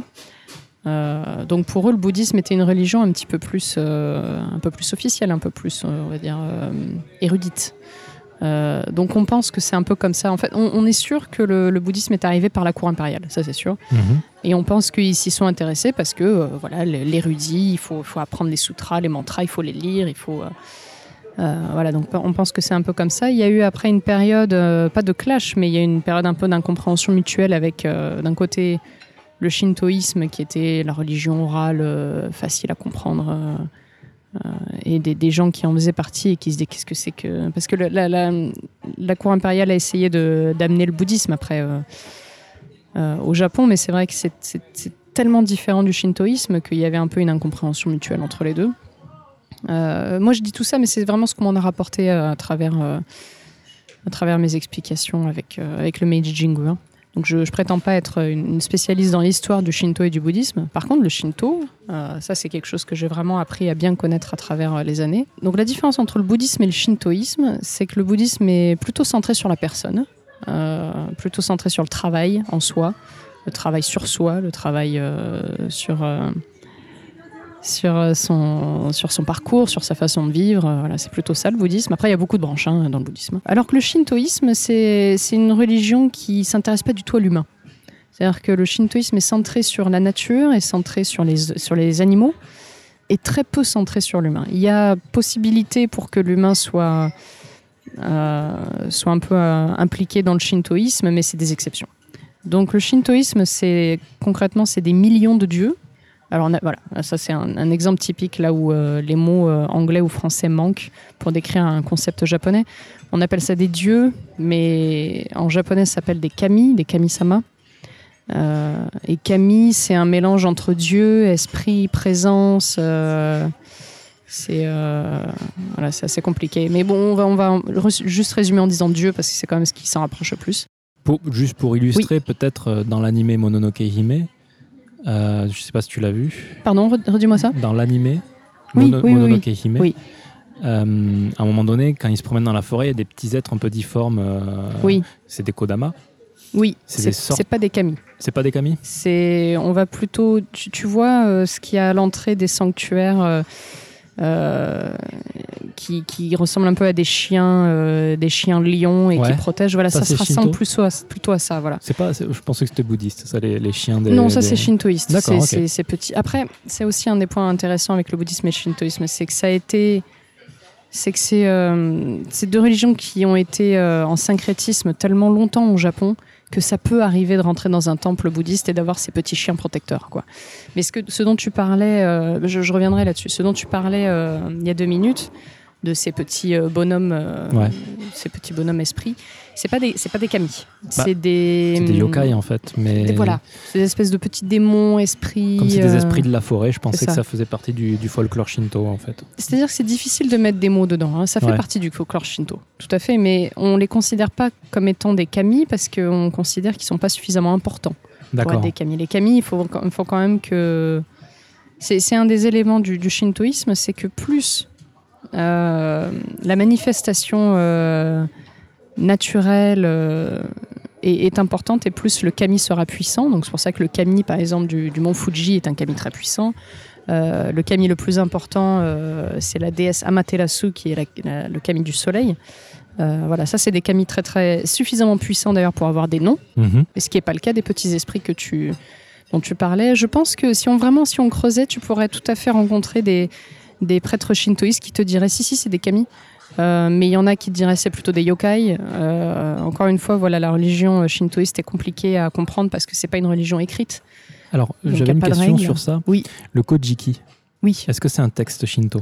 Non, c'est un texte historique Historique uniquement qui mentionne le shinto. Parce qu'on parle d'Amaterasu dedans, il Tout me à semble. fait. Donc mais c'est considéré comme historique. D'accord. C'est encore une façon assez intéressante euh, des Japonais de. Je n'ai pas envie de, de- de- de dire qu'ils créent leur réalité, mais euh, pour eux, c'est de l'histoire, en même titre que nos empereurs et que nos rois et que nos. Voilà, la déesse Amaterasu, c'est euh, de l'histoire. Pour eux, c'est de l'histoire. Ouais, c'est pas, du folklore, c'est pas de la fiction. Quoi. hein, euh, Nous, on n'a pas de. Parce que même la Bible, nous, on- pour nous, c'est clairement euh, religieux. religieux, mais C'est pas, c'est pas considéré comme de l'histoire. hein. Non, parce que le, le Japon n'a jamais vraiment séparé les Shinto euh, de leur pays. Euh, Je sais que à la, pre- la, la date de la première constitution euh, japonaise, si je me souviens bien, 1868, quelque chose comme ça. Mhm. Euh, Ère Meiji Oui, à l'ère Meiji. 1868 alors. Ouais, c'est ça. Mm. Euh, quand on a créé la première constitution, on leur a dit aux Japonais, puisque la constitution c'était un élément occidental, euh, les, les Américains leur ont dit il faut séparer la religion euh, de l'État. Et les Japonais ont dit ok, et ils ont pris le bouddhisme, et ils ont séparé le bouddhisme de l'État, mais le shintoïsme, pour eux, c'est pas une religion. Si. Je fais attention à ce que je dis là-dessus, parce qu'il il y a beaucoup de gens qui pensent que le shin... Et c'est tout à fait, c'est une, une opinion tout à fait valable. Mhm. Il y a beaucoup de gens dont, dont l'avis est de dire que le Shinto n'est pas une religion et que c'est une, euh, une philosophie. Faire très attention quand on dit ça à des Japonais et notamment à des prêtres shintoïstes parce que ça a été mon avis pendant de nombreuses années jusqu'à ce que je voie la, la réaction des prêtres shintoïstes qui sont vexés de ce genre de, de commentaires parce que pour eux ils sentent que c'est comme si on estimait que le, le shintoïsme c'était pas c'était pas valable quoi. Donc quand tu leur parles un- de Tetsugaku, qui est le mot philosophie en, en japonais, ils prennent Oui. la mouche? Euh, oui.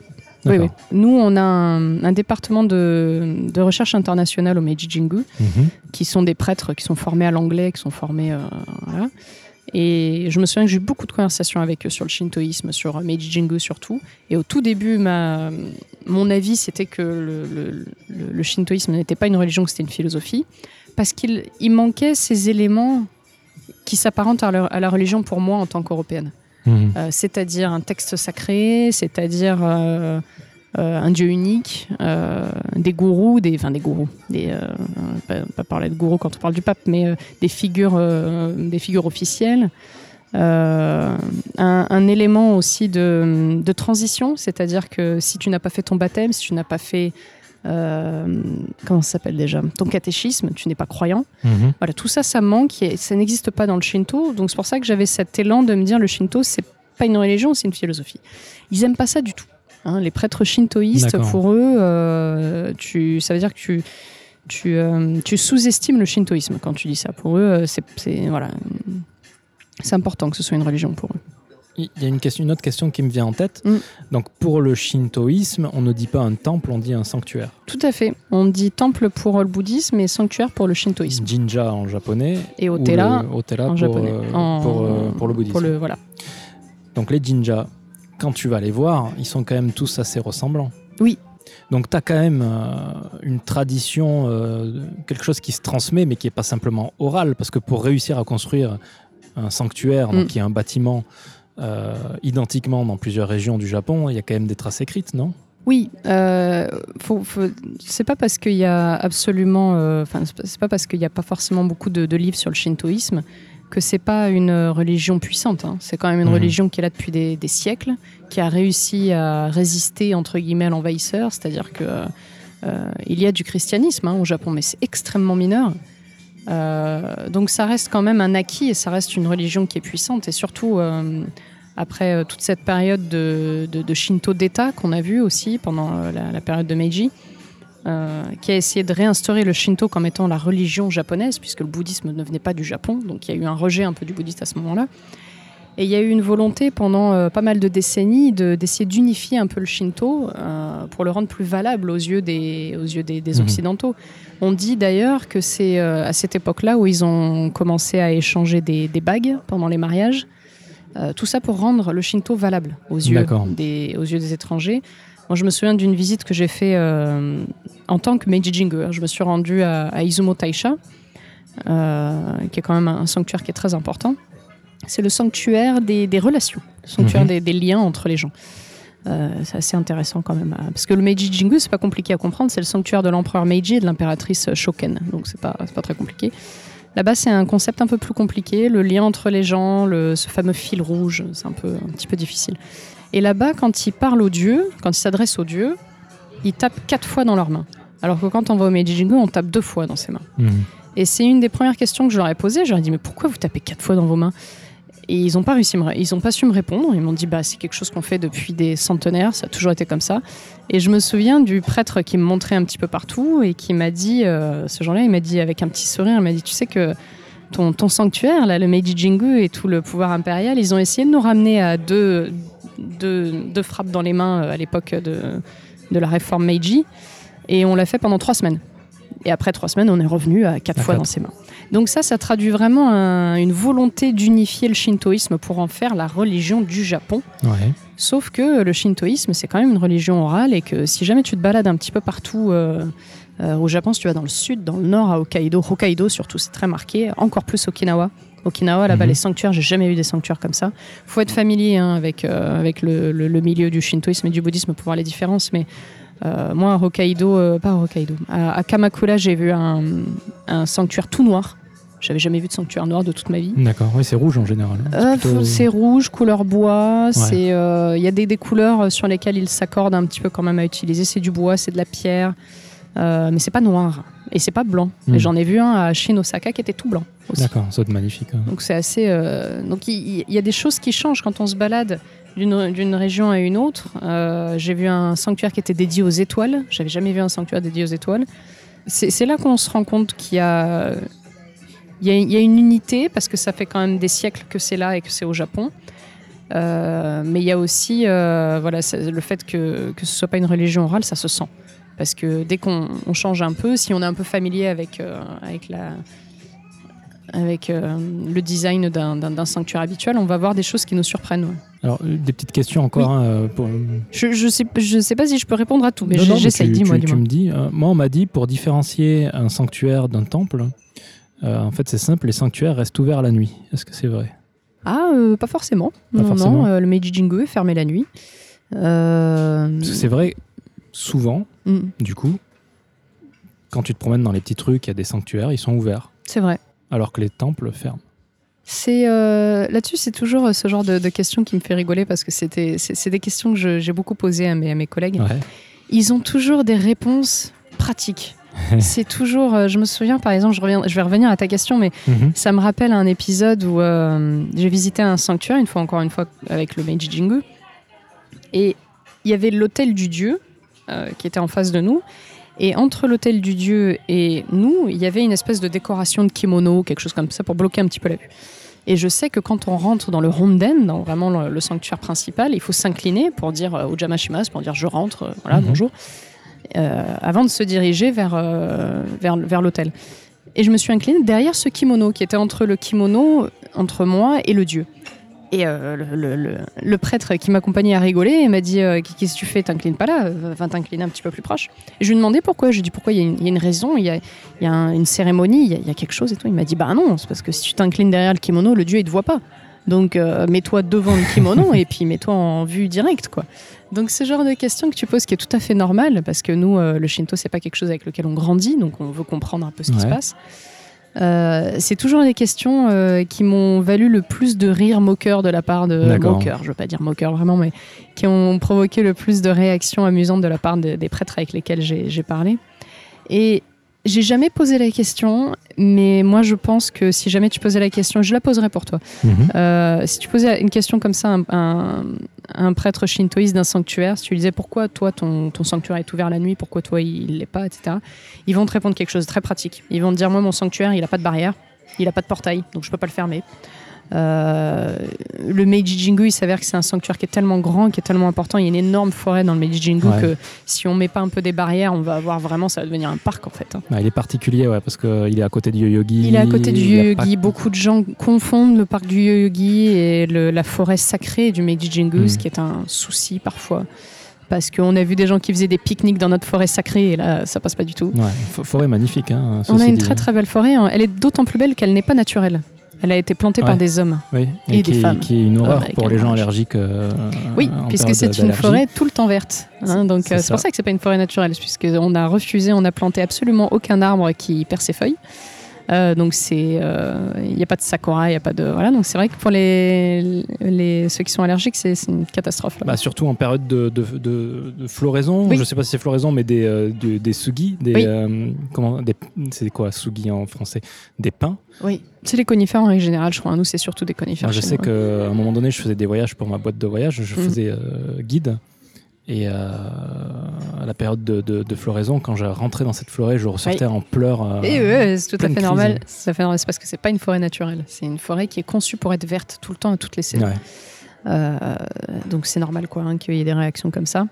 Mais euh, donc pour cette question de ouvert pas ouvert, c'est vrai qu'on dit.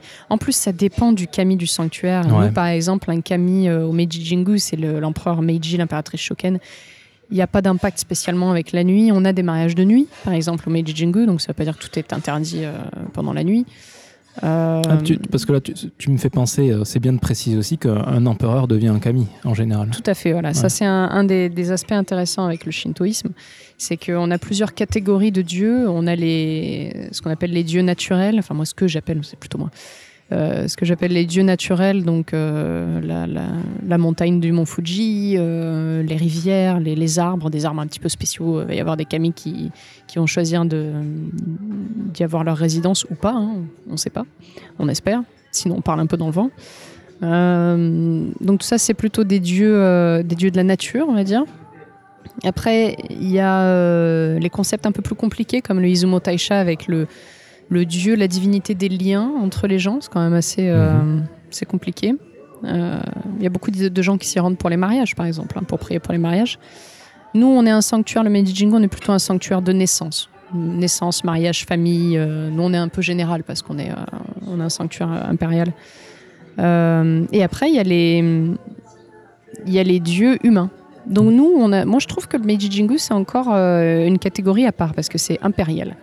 Euh, les empereurs, les familles impériales, c'est pas, euh, c'est pas des humains comme les autres. Mais par exemple, euh, si tu te rends, alors est-ce que tu vas pouvoir m'aider à chaque fois que je veux en parler? J'oublie tout le temps le nom.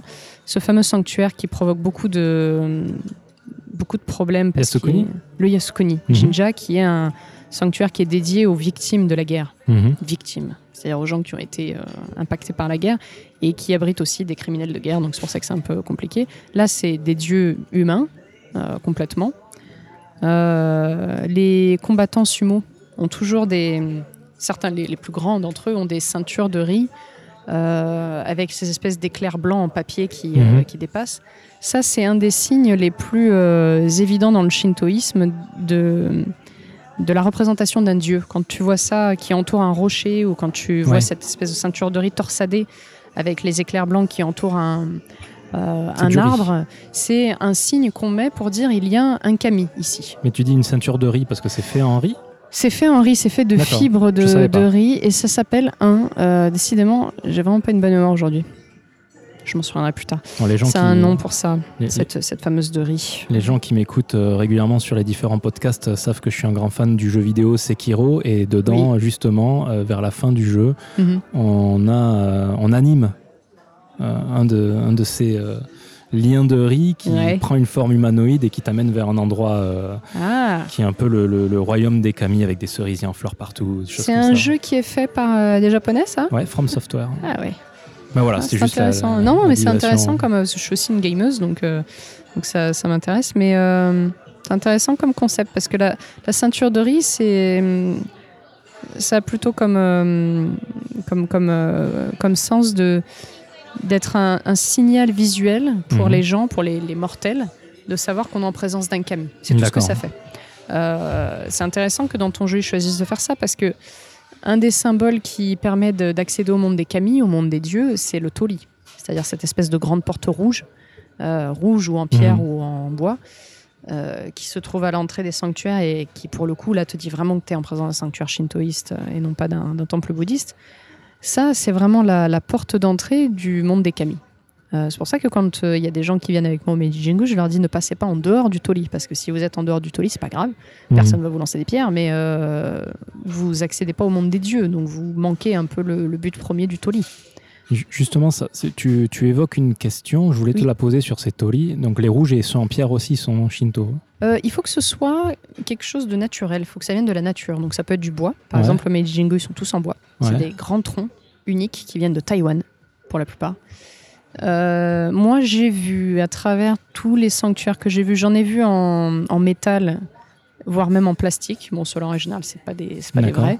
Ou alors c'est une, une variante un peu euh, spéciale. Les Japonais vont vont avoir un petit réflexe de ah c'est pas normal quand on en voit en métal euh, Mhm. dans, dans les, les- certains sanctuaires très récents j'en ai vu en métal mais c'est c'est pas habituel Peut-être un torii coréen. ouais c'est bizarre oui voilà Euh, je, je fais la blague euh, sur les, ba- les baguettes. Les baguettes coréennes sont en métal en général. c'est Ouais. je crois que c'est assez similaire à ça c'est un peu voilà c'est-à-dire que les japonais vont rien dire mais il va y avoir un petit côté où on va se dire c'est bizarre Euh, Du coup, ma question était la suivante. Oui. euh, Nezu, Mm. Euh, avec tout, tout- tout le tunnel de Tori un peu à la Oui. Fushimi Inari, qui se trouve à Kyoto et qui est magnifique, hein, je le Mm, conseille à tout le monde. Bon, euh, Nezu Jinja, euh, qui est dans le nord de Tokyo. Euh, Il y a un temple comme ça, euh, avec ce, des torii rouges partout, donc Shinto. Oui. Pourtant, un sanctuaire, pardon, pas un temple. Pourtant, à l'intérieur de ce sanctuaire, il Mm. me semble qu'il y a un temple qui, lui, est bouddhiste. Ce serait pas étonnant du tout. C'est c'est ça que j'aime beaucoup et qui m'a fasciné pendant des années à étudier sur le, le bouddhisme et le shintoïsme. C'est que ces deux religions qui, qui vivent tellement en syncrétisme depuis, euh, depuis des, des- des millénaires, en fait, hein, que la, la limite entre les deux religions sont devenues très floues. C'est vraiment un, un cas d'étude très intéressant au Japon. C'est deux, deux religions qui ne sont pas du tout les mêmes, qui ont des racines totalement différentes, une façon de fonctionner différente. euh, mais qui sont voisines et qui s'acceptent l'une l'autre. Mhm. C'est ce qui est de plus intéressant avec le shinto et le bouddhisme, c'est que ces deux religions qui ne proclament pas, en tout cas pour la plupart des branches euh, du bouddhisme et du shintoïsme, donc on met à part toutes les sectes et les mouvements un peu extrémistes, en règle générale, ils ne proclament pas être la seule religion valable. D'accord. Donc ils s'acceptent l'un l'autre et, euh, et ils, vivent en, ils vivent en relative harmonie. Évidemment qu'il y, a des- il y a des clashs de temps en temps, mais euh, s'ils sont tous les deux, si ces deux religions sont encore présentes au Japon en 2020, c'est bien qu'il y y y a une, une harmonie qui s'est créée. Bah, des, Et- des- des faibles connaissances que j'ai des, des deux, euh, le Shinto qui est plutôt animiste, où tu trouves un peu des, des esprits un peu dans toute chose, Oui. et, et- et le bouddhisme qui est centré sur soi, sur... euh, Oui. C'est ça, c'est très différent. hein. C'est assez complémentaire au final, si tu y réfléchis. C'est complémentaire et les Japonais le voient comme ça. hein. Les Japonais, euh, c'est, je pense que c'est assez connu, tout le monde sait que les Japonais sont à la fois bouddhistes et shintoïstes et, et même quand ils veulent chrétiens. Euh, et ils vivent leur vie comme ça, c'est-à-dire qu'une nouvelle naissance dans la famille va se célébrer dans un sanctuaire shintoïste. Euh, le mariage, en général, c'est dans un sanctuaire shintoïste aussi. Voir une fausse chapelle avec un faux prêtre, ça, ça, ça leur fait peur. Euh, mais les décès sont célé- enfin, célébrés. Les décès sont organisés dans un, un temple bouddhiste. Mhm. Donc pour eux, c'est quelque chose qui se complète beaucoup. Euh, mais c'est ça qui est fascinant. Moi, j'ai- beaucoup euh, visité de, de sanctuaires et de, de- temples, même sur mon temps privé, parce que c'est quelque chose qui me fascine. Et euh, un des derniers que j'ai que j'ai visité un peu loin, euh, c'était une femme qui s'occupait du, du sanctuaire et qui m'expliquait que à 500 mètres, il y avait un temple qui avait été créé euh, il n'y avait pas très longtemps et que quand le, le moine bouddhiste devait s'absenter pour un séminaire ou pour quelque chose, elle s'occupait de son temple. D'accord. C'est-à-dire qu'elle allait ouvrir les volets, elle allait voilà, allumer les encens, etc. Et ça, c'est quelque chose, je crois.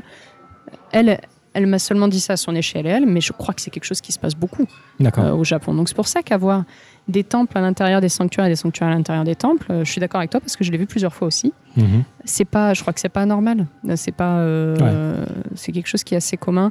Par exemple, un des, une des situations les plus, les plus drôles à voir, c'est à Sakusa, avec euh, le Sensoji et juste à côté ce petit sanctuaire qui a été créé Mhm. pour remercier le Sensoji quand même. Euh, j'ai- comme toi, j'ai vécu, euh, j'ai vécu de nombreuses expériences où je suis allée voir des, temples avec des tout petits sanctuaires à l'intérieur, euh, avec des tout petits tolis, avec des, voilà, ils sont pas très grands. Euh, c'est une identité spéciale. hein. Moi, je, conseille souvent aux gens, surtout aux religieux, et même ceux qui sont pas religieux, les athéistes, je leur conseille souvent de de- d'essayer de, se faire un lavage de cerveau, d'essayer d'oublier tout ce qu'ils connaissent s'ils sont intéressés par le shintoïsme, d'essayer de- d'oublier tout ce qu'ils connaissent sur les religions euh, occidentales et d'appréhender le shintoïsme comme un concept nouveau, comme Mhm. quand tu apprends une langue. Ouais. C'est-à-dire que essayer de comprendre le shintoïsme en en, en faisant des rapprochements avec ce qu'on connaît euh, de la religion occidentale, ça va pas, ça va pas t'aider à comprendre ce que c'est que le shintoïsme. Et, euh, et donc, du coup, pour les auditoristes qui nous écoutent, si on veut se convertir, je connais déjà la réponse à l'avance, euh, j'imagine, mais si on veut se convertir au, au Shinto, comment on fait Il n'y a pas de concept de conversion ça, avec ouais. le shintoïsme, ça n'existe pas. À partir du moment où tu... Et c'est là que c'est assez drôle de, de parler avec des prêtres shintoïstes et où j'ai vu pas mal de mes clients qui se sont retrouvés un peu mouchés euh, par ça et qui ne savaient pas trop comment réagir. C'est que pour eux, à partir du moment où tu rentres dans un sanctuaire shintoïste, tu es shintoïste. D'accord. C'est à partir du moment où tu rentres et où tu as l'intention de parler avec le dieu, de dire euh, ce qui te passe par la tête, euh, parce que je sais pas si les gens sont forcément très euh, euh, coutumiers de, ce qu'on dit dans un sanctuaire shintoïste. On voit beaucoup de Japonais qui prient les, dieux en tapant dans leurs mains et en restant silencieux pendant quelques minutes. Vous pouvez tout dire à un dieu, à un dieu shintoïste. Ça, dépend du dieu, ça dépend du kami. hein. Euh, N'allez pas voir un, un kami euh, dédié aux naissances pour euh, le décès de votre grand-mère. Mais sinon, à part ça, on peut dire qu'on a passé une mauvaise journée, on peut dire qu'on a passé une bonne journée, on peut dire qu'on vient de recevoir un nouveau sac en cadeau et que c'est chouette, on peut dire qu'on aimerait réussir pour ses examens, on peut dire qu'on voudrait guérir de cette maladie-là.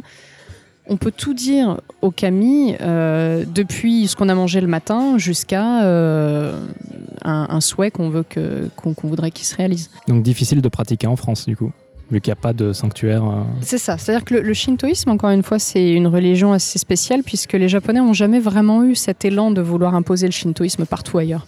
Euh, on en voit pas mal au, au Brésil parce qu'il y a une forte, euh, enfin pas mal, non, pas beaucoup, mais il y a, il y a une forte minorité de, de Japonais au, au Brésil. Donc là-bas, il y a déjà un petit peu plus de. C'est le deuxième pays de sanctuaire shinto au monde, euh, juste après le Japon. D'accord. Mais à part ça, les Japonais ont jamais spécialement essayé d'exporter le. Un petit peu, il y a un petit peu des séminaires qui se font. Il y a certains prêtres qui aimeraient bien, mais c'est pas un élan national de vouloir imposer le shintoïsme aux autres. Donc ça se voit pas trop en France, donc c'est dur de le pratiquer. Comment on devient prêtre Shinto, du coup? Il y a des, il y a des universités. Il y en a trois à. Tokyo. Donc, tu as un diplôme et c'est comme ça que tu le deviens. C'est ça. C'est un diplôme, c'est une formation de entre deux et trois ans, Ok. euh, voire plus, en fonction de, en fonction du grade qu'on veut acquérir. Et les étrangers peuvent? Oui, bien sûr. Des- étrangers, mais il faut qu'ils parlent japonais. Il y a des prêtres Shinto étrangers, tu en as déjà Il y en rencontré a pas beaucoup, mais il y en a, euh, dont une femme d'ailleurs. Il y a un monsieur qui est très connu, hein, qui est australien et qui, euh, je pense que si on recherche Shinto, prêtre étranger, je pense que c'est le premier qui sort. D'accord. Euh, il est très connu pour être un, un prêtre shintoïste. Donc c'est c'est ouvert, c'est ouvert aux femmes aussi. Les femmes peuvent être prêtres shintoïstes. Après, dans la pratique, voilà, c'est comme partout, c'est-à-dire que il y a une espèce de, oui, sur le papier, on peut. Après, euh, y arriver vraiment sur le terrain, il faut parler un japonais quasiment parfait. Mhm, Euh, mais c'est pas sûr. que les étrangers. hein. Les japonais eux-mêmes doivent avoir un bon niveau de japonais pour comprendre euh, les rituels, les cérémonies, etc. Il faut prouver qu'on est intéressé par le shinto. Il faut pas arriver comme ça en touriste en disant bah, je trouve que les kimonos que portent les prêtres c'est mignon, alors j'ai envie de porter ça. Euh, donc sur le terrain c'est plus compliqué que ça, mais sur la pratique, sur le papier, oui, n'importe qui peut être prêtre. ouais. Du- coup, ma, question suivante, c'est quel est, euh, au final, après ces 5 ans euh, à travailler avec le Meiji Jingu, quelle est ta relation avec le Shinto? Euh, moi, le Shinto, c'est vraiment un des, aspects qui me parle le plus dans la, culture japonaise parce que c'est pas parfait. hein. On connaît beaucoup de cas où le Shinto, où le Shinto a commis des impairs. Mais c'est une, une nouvelle approche de, de la religion. Moi, c'est quelque chose que j'ai jamais été religieuse, euh, j'ai jamais été euh, chrétienne, j'ai jamais été pratiquante, je suis pas baptisée. Donc j'ai jamais eu ce lien vraiment à la religion. J'ai jamais trop su où me mettre euh, avant d'arriver au Japon et de découvrir le Shinto.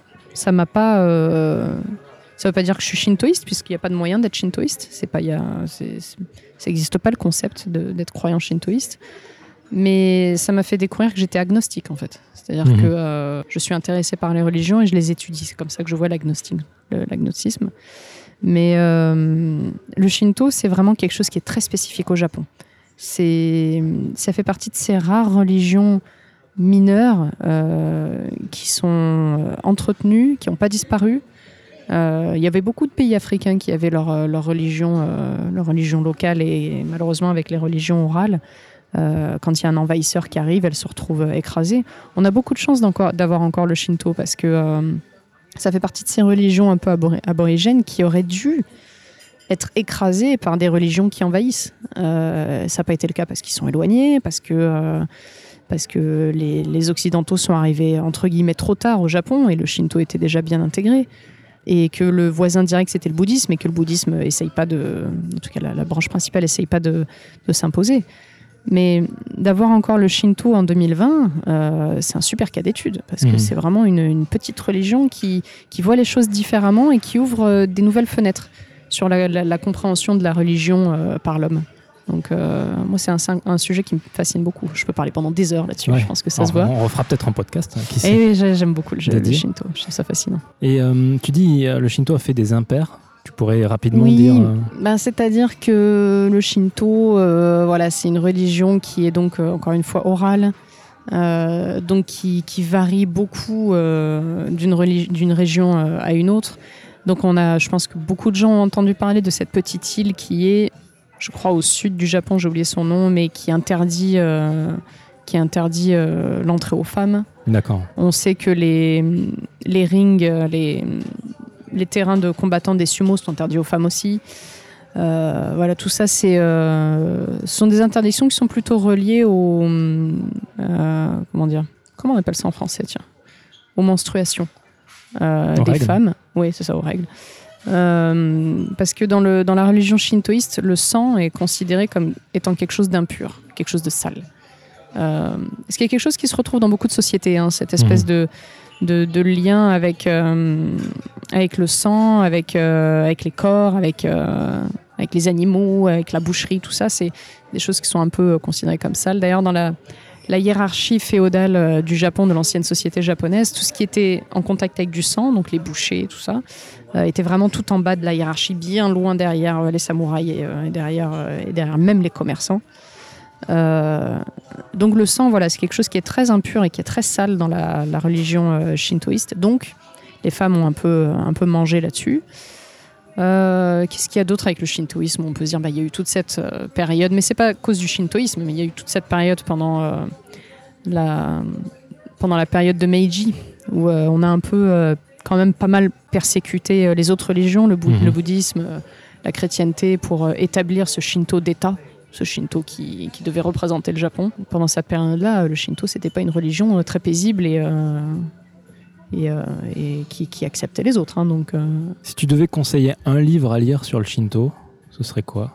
On a une bonne bibliothèque, surtout d'ailleurs des, des livres qui viennent d'ailleurs de du Meiji Jingu et un des livres probablement que je que je, je, je, je recommande le plus euh, parce qu'il est en anglais et en japonais, c'est un livre qui est sur le Meiji Jingu. Euh, je crois d'ailleurs que c'est juste intitulé euh, Histoire de, de- de History of Meiji Jingu, euh, qui a été écrite par Madame Imaizumi, Mhm.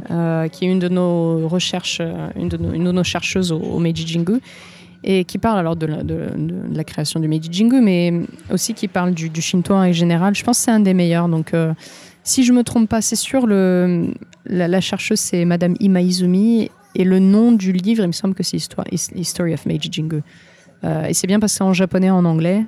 Et euh, c'est un, bon bouquin, il y a pas mal de, de pages, hein, mais il, il est bien. Ok. Avant de, de- de terminer cet épisode, hein, Oui. j'aimerais revenir un peu sur toi. Au final, euh, ça fait 5 ans que tu vis au Japon. Mm. Ta vision du Japon a évolué en 5 ans Tu- Oui. euh, Elle a évolué comment? J'ai l'impression que vivre au Japon, c'est un peu comme avoir une relation avec quelqu'un. C'est au fur et à mesure de sa propre maturité, on voit les choses différemment. Moi, je sais qu'il y a des choses que je vois encore aujourd'hui après 5 ans de travail au Meiji Jingu. Il y a des choses que je faisais quand je suis arrivée là-bas, ma première année, que je commence à peine à comprendre maintenant pourquoi c'était un problème, pourquoi ça passait pas. Donc c'est le Japon. euh, si je fais un, un bilan, s'il fallait que je parte demain, ça sera toujours un pays avec lequel j'aurai un contact. Euh, ça fait partie de ces pays avec lesquels on a cette espèce de lien euh, sans effort, Mhm. euh, où les choses sont naturelles, où euh, il n'y a pas besoin d'explication, où on Mhm. voit des, des- des touristes qui se comportent d'une certaine façon à Tokyo, où on se dit mais ils comprennent pas qu'au Japon les choses se font comme ça et pas comme ça. Ils se mettent n'importe où au milieu du train, euh, ils emballent leurs courses directement euh, dans le supermarché à la caisse alors qu'il faut se mettre sur une petite table à part. Voilà, c'est des, petites choses de tous les jours qui, euh, qui me semblent normales. Cette espèce de, de façon de penser du, du, du Japon et des Japonais du mewaku kakenai, c'est-à-dire ne pas embêter les autres. Ça domine le Japon, cette, euh, cette manière de penser. De, je ne causerai pas de problème aux autres. Mhm. Euh, tout ce qu'on voit autour de nous est fondé sur ce principe-là, sur le principe du n'embête pas les autres. Ne croise pas tes jambes dans le train parce que ça va prendre de l'espace. La manière dont ils marchent dans la rue, euh, le, côté, le, le fait qu'ils aient un, un côté de l'escalator où il y en a qui montent et il y en a qui sont euh, immobiles. Euh, le nombre d'étrangers que j'ai vus qui se baladaient dans la rue sans faire attention avec la cigarette à la main ou qui faisaient des gestes et qui font pas gaffe à qui est autour d'eux. Le Japon, c'est un pays qui est densément peuplé, donc il faut faire gaffe à, qui, euh, à, qui nous entoure. Et ça, c'est quelque chose avec lequel je me connecte euh, sans effort. Donc, le bilan pour moi, l'évolution avec le Japon, je suis passée par beaucoup de beaucoup d'étapes de je déteste le Japon ju- jusqu'à je l'adore, jusqu'à je le comprends, jusqu'à je le comprends pas. Pour moi, je sais que c'est un pays, même si je devais le quitter demain, dans lequel je reviendrai probablement tous les ans, D'accord. au moins en visite. Ok. Est-ce que tu aurais euh, une œuvre à conseiller Donc, Ça peut être un livre, une musique, euh, Une œuvre sur un, le Japon un album, une sculpture, euh, une œuvre japonaise à conseiller. Une œuvre Un japonaise, laisse-moi euh, laisse-moi chercher rapidement. Certainement pas Geisha, jamais Geisha. Le film Hmm. Geisha, je suis contre. Même le livre Euh, le livre, je l'ai pas lu. J'ai tellement, j'ai fait un tel blocus contre ce film que euh, je devrais donner une chance au livre peut-être. Je sais pas quand je serai de bonne humeur. Parce que c'est des clichés, c'est pour ça que. Ouais. D'accord. Le film, c'était, je sais pas si tu l'as vu. J'ai, Je l'ai vu il y a longtemps. hein. je, c'est pareil. Je l'ai vu il y a très longtemps et je crois que mon J'étais jamais allé au Japon encore quand je l'ai vu, je crois. non, pareil. Je crois que mon, ma, ma tête, a- ma, ma mémoire a décidé de faire une espèce de, de blocus dessus. Mais euh, donc pas ça. Par contre, je sais pas, une œuvre, une œuvre sur le Japon que je conseille. Le, je sais que c'est un classique, hein, mais le livre de Amélie Nothomb, euh, Stupeur et Tremblement, est quand même assez intéressant. Même si je pense qu'il y a, y y beaucoup de beaucoup d'exagération et de. Ah, justement, tu vois, moi, c'est le contraire que je pense. Ah oui? C'est-à-dire que quand je l'ai lu et avant de venir au Japon, je pensais que c'était romancé et qu'il y a des exagérations. Et en arrivant au Japon, c'était très très de réaliste. par ce que moi j'ai vécu et de par ce que certains, certains amis ont vécu et qui m'ont raconté, Mhm. euh, toutes les situations stupeur vrai. et tremblement, il y a quelque chose qui a été vécu par quelqu'un que je connais ou par moi-même. Oui. Moi, je pense que la grande majorité de son œuvre est vraie. hein. Euh, C'est-à-dire que ce qu'elle a vécu, euh, c'est un peu comme ce que tu disais de ton, ton américaine qui, euh, qui avait vécu dans, le- dans l'entreprise de Honda il y, a, il y a 50 ans ou plus. Euh, je pense que la grande majorité de ce qu'elle raconte est vrai. Le fait qu'elle ait dansé à poil sur son bureau au milieu de la nuit, ça, je suis oui. pas sûre. Mais euh, moi, je me suis beaucoup identifiée à beaucoup de choses qu'elle a dit. C'était encore une fois une société qui, est- qui, est- qui a 30 ans à peu près, 30-40 ans, je crois. ce Et livre. je crois que c'est Mitsubishi dans le livre. hein, Oui, il me semble. Et Ouais. je crois que c'était dans les années 80, un truc comme ça. ouais. Donc euh, voilà, ça a quand même pas mal, euh, pas mal changé. Mais c'est quand même, euh, c'est marrant parce que j'ai fait l'évolution opposée à toi. J'ai refusé de lire ce livre jusqu'à ce que j'arrive au Japon, Ouais. de peur que ça me dégoûte du Japon. D'accord. Et une fois que j'ai commencé à travailler pour le Meiji Jingu, je me suis dit, ok, je suis lancée. Là, je l'ai lu. Euh, je l'ai dévoré parce que j'adore son style d'écriture. Euh, c'est un livre que je conseille, mais en faisant attention, en se renseignant sur qui est Amélie Nothomb, en se renseignant sur le Japon. Il faut pas non plus. Je, je sais qu'il y a beaucoup de stéréotypes qui ont été né- négatifs, hein, qui ont été créés Mhm. à partir de ce livre. Donc, euh, et ils ont fait un film d'ailleurs. le film qui est, que moi j'aime Je bien. l'ai pas vu. Je l'ai pas vu. Faudrait que j'essaye. Euh, là, c'est la seule chose qui me vient à l'esprit. D'accord, il n'y a pas de problème. Ouais. Et puis venez voir des, temples, des, des temples, des C'est ce que j'allais dire. J'allais dire, si vous avez la chance d'être au Japon, je crois que même. Je, je prétends pas être euh, une personne d'art, euh, une, littérature, oui, mais comme je te disais un petit peu plus tôt, je, je lis pas des choses très, euh, enfin, très, inte- très intellectuelles, quoi. Donc, euh, je suis pas forcément une personne d'art. Moi, je, je conseille plutôt de visiter des sanctuaires, Ouais. autant que vous puissiez en visiter, parce que ils ont chacun une signature différente. Euh, les prêtres sont toujours très contents de vous parler. S'ils sont là, hein, n'allez pas, n'allez pas les déranger s'ils sont pas là. Mais s'ils sont dans le coin, si vous parlez deux mots de japonais ou s'ils parlent un peu anglais, n'hésitez pas à échanger sur eux, à leur demander l'histoire de, leur sanctuaire, parce que tous les sanctuaires sont différents. C'est quand même ça qui est intéressant. Ils ont tous des kami différents. Si vous voyez des statues un peu bizarres euh, qui sont à l'entrée des, sanctuaires, demandez pourquoi ici euh, c'est une statue d'une vache et non pas euh, d'un lion. Non, moi je, conseille ça plutôt, plutôt que des, œuvres, je crois. Je pense que c'est mon point de vue. Et pour le coup, je pense connaître la réponse, mais les Nyo, c'est bouddhiste ça. Les Les Nyo, les deux gardiens à l'entrée de. Les de- deux de- lions chiens. je sais- je sais- Ça ouais, ou des fois c'est des. Inugami, des, on les des appelle. des- des fois c'est des humanoïdes. euh, Alors les humanoïdes, c'est bouddhiste. C'est bouddhiste, hein, c'est Oui. ça. Ouais. D'ailleurs, leur signification est assez intimidante parce que euh, ces espèces de gardiens, euh, c'est pas des, c'est pas des bouddhas, hein, c'est des, encore une fois, c'est des gardiens protecteurs. Mhm. Et je sais pas si tu as déjà remarqué qu'ils ont, je suis pas une spécialiste hein, dans le bouddhisme, hein, mais j'ai fait euh, une retraite bouddhistique euh, il y a pas très longtemps, encore une fois, à travers le Meiji Jingu, bizarrement. Et, euh, et juste avant d'aller faire ma méditation à 4 heures du matin euh, à moins 12 degrés, euh, le, le moine qui nous, qui nous guidait euh, nous a arrêtés devant les, les grandes, euh, les, grandes, les grandes statues. Il faut savoir que normalement, dans la plupart des, des temples bouddhistiques, des temples bouddhistes, les, les moines ne rentrent que deux fois à travers les, les portes principales. Il y a une porte sur le côté pour eux. Les portes principales, c'est quand ils sont admis dans le temple et quand ils quittent leur enseignement du temple et qu'ils s'en- vont directement. Et ces grands gardiens sont là avec des visages qui font très peur, avec des Ouais. positions très agressives, pour euh, prévenir celui qui n'a pas des pensées pures. Celui qui a des pensées malsaines euh, quand il veut rentrer dans le temple, il dit attention, on te voit, on sait qui tu es. Et euh, le moine, j'avais fait la, la réflexion à ce moine-là, je lui ai dit c'est quand même très, euh, c'est très agressif quand même. Et il m'avait dit mais vous n'avez pas de raison d'avoir peur si vos pensées sont, si vos pensées sont, sont, sont positives et pures. Donc il n'y a pas de souci. Ouais. Allez, venez suivre. et c'est pour ça qu'ils font face aux, aux visiteurs qui rentrent. Ils font pas face aux visiteurs qui ressortent. Et il me semble qu'on les appelle les. Voilà. Les Nyo, c'est des. Nyo. Ah, peut-être. Peut-être parce que je, je je connais moins en bouddhisme que. Mais si ce sont des, des représentations humanoïdes avec des visages qui font très peur, c'est C'est bouddhiste. ça, ouais. C'est Voilà, c'est pas shintoïste. Alors que des représentations d'animaux, que ce soit des, des renards ou des lions ou des vaches ou des singes, parfois j'ai vu des singes, ça c'est aussi des esprits protecteurs, euh, mais shintoïstes. Shintoïste. Ouais. D'accord. Est-ce qu'on peut te retrouver sur les réseaux sociaux? Oui, euh, le plus facile pour me retrouver, bizarrement, c'est LinkedIn. Euh, vous pouvez me retrouver avec mon nom et mon prénom, Samantha Lasso. Je suis facile d'accès euh, là-dessus, c'est mon, mon réseau principal professionnel. Je crois que c'est à peu près tout ce Yes. que j'ai. Pas J'ai d'Instagram J'ai des Instagram, mais c'est un Instagram privé, donc pas très intéressant. quoi. Et est-ce que tu as de la pub personnelle à faire? À part pour le Meiji Jingu, euh, pas vraiment. Euh, N'hésitez pas à venir au Meiji Jingu, c'est un sanctuaire qui est beaucoup plus intéressant que ce qu'on pense. Renseignez-vous sur tous les sanctuaires euh, que vous visitez avant d'aller les voir, sinon vous allez passer à, côté de la moitié du message du- de, de l'endroit.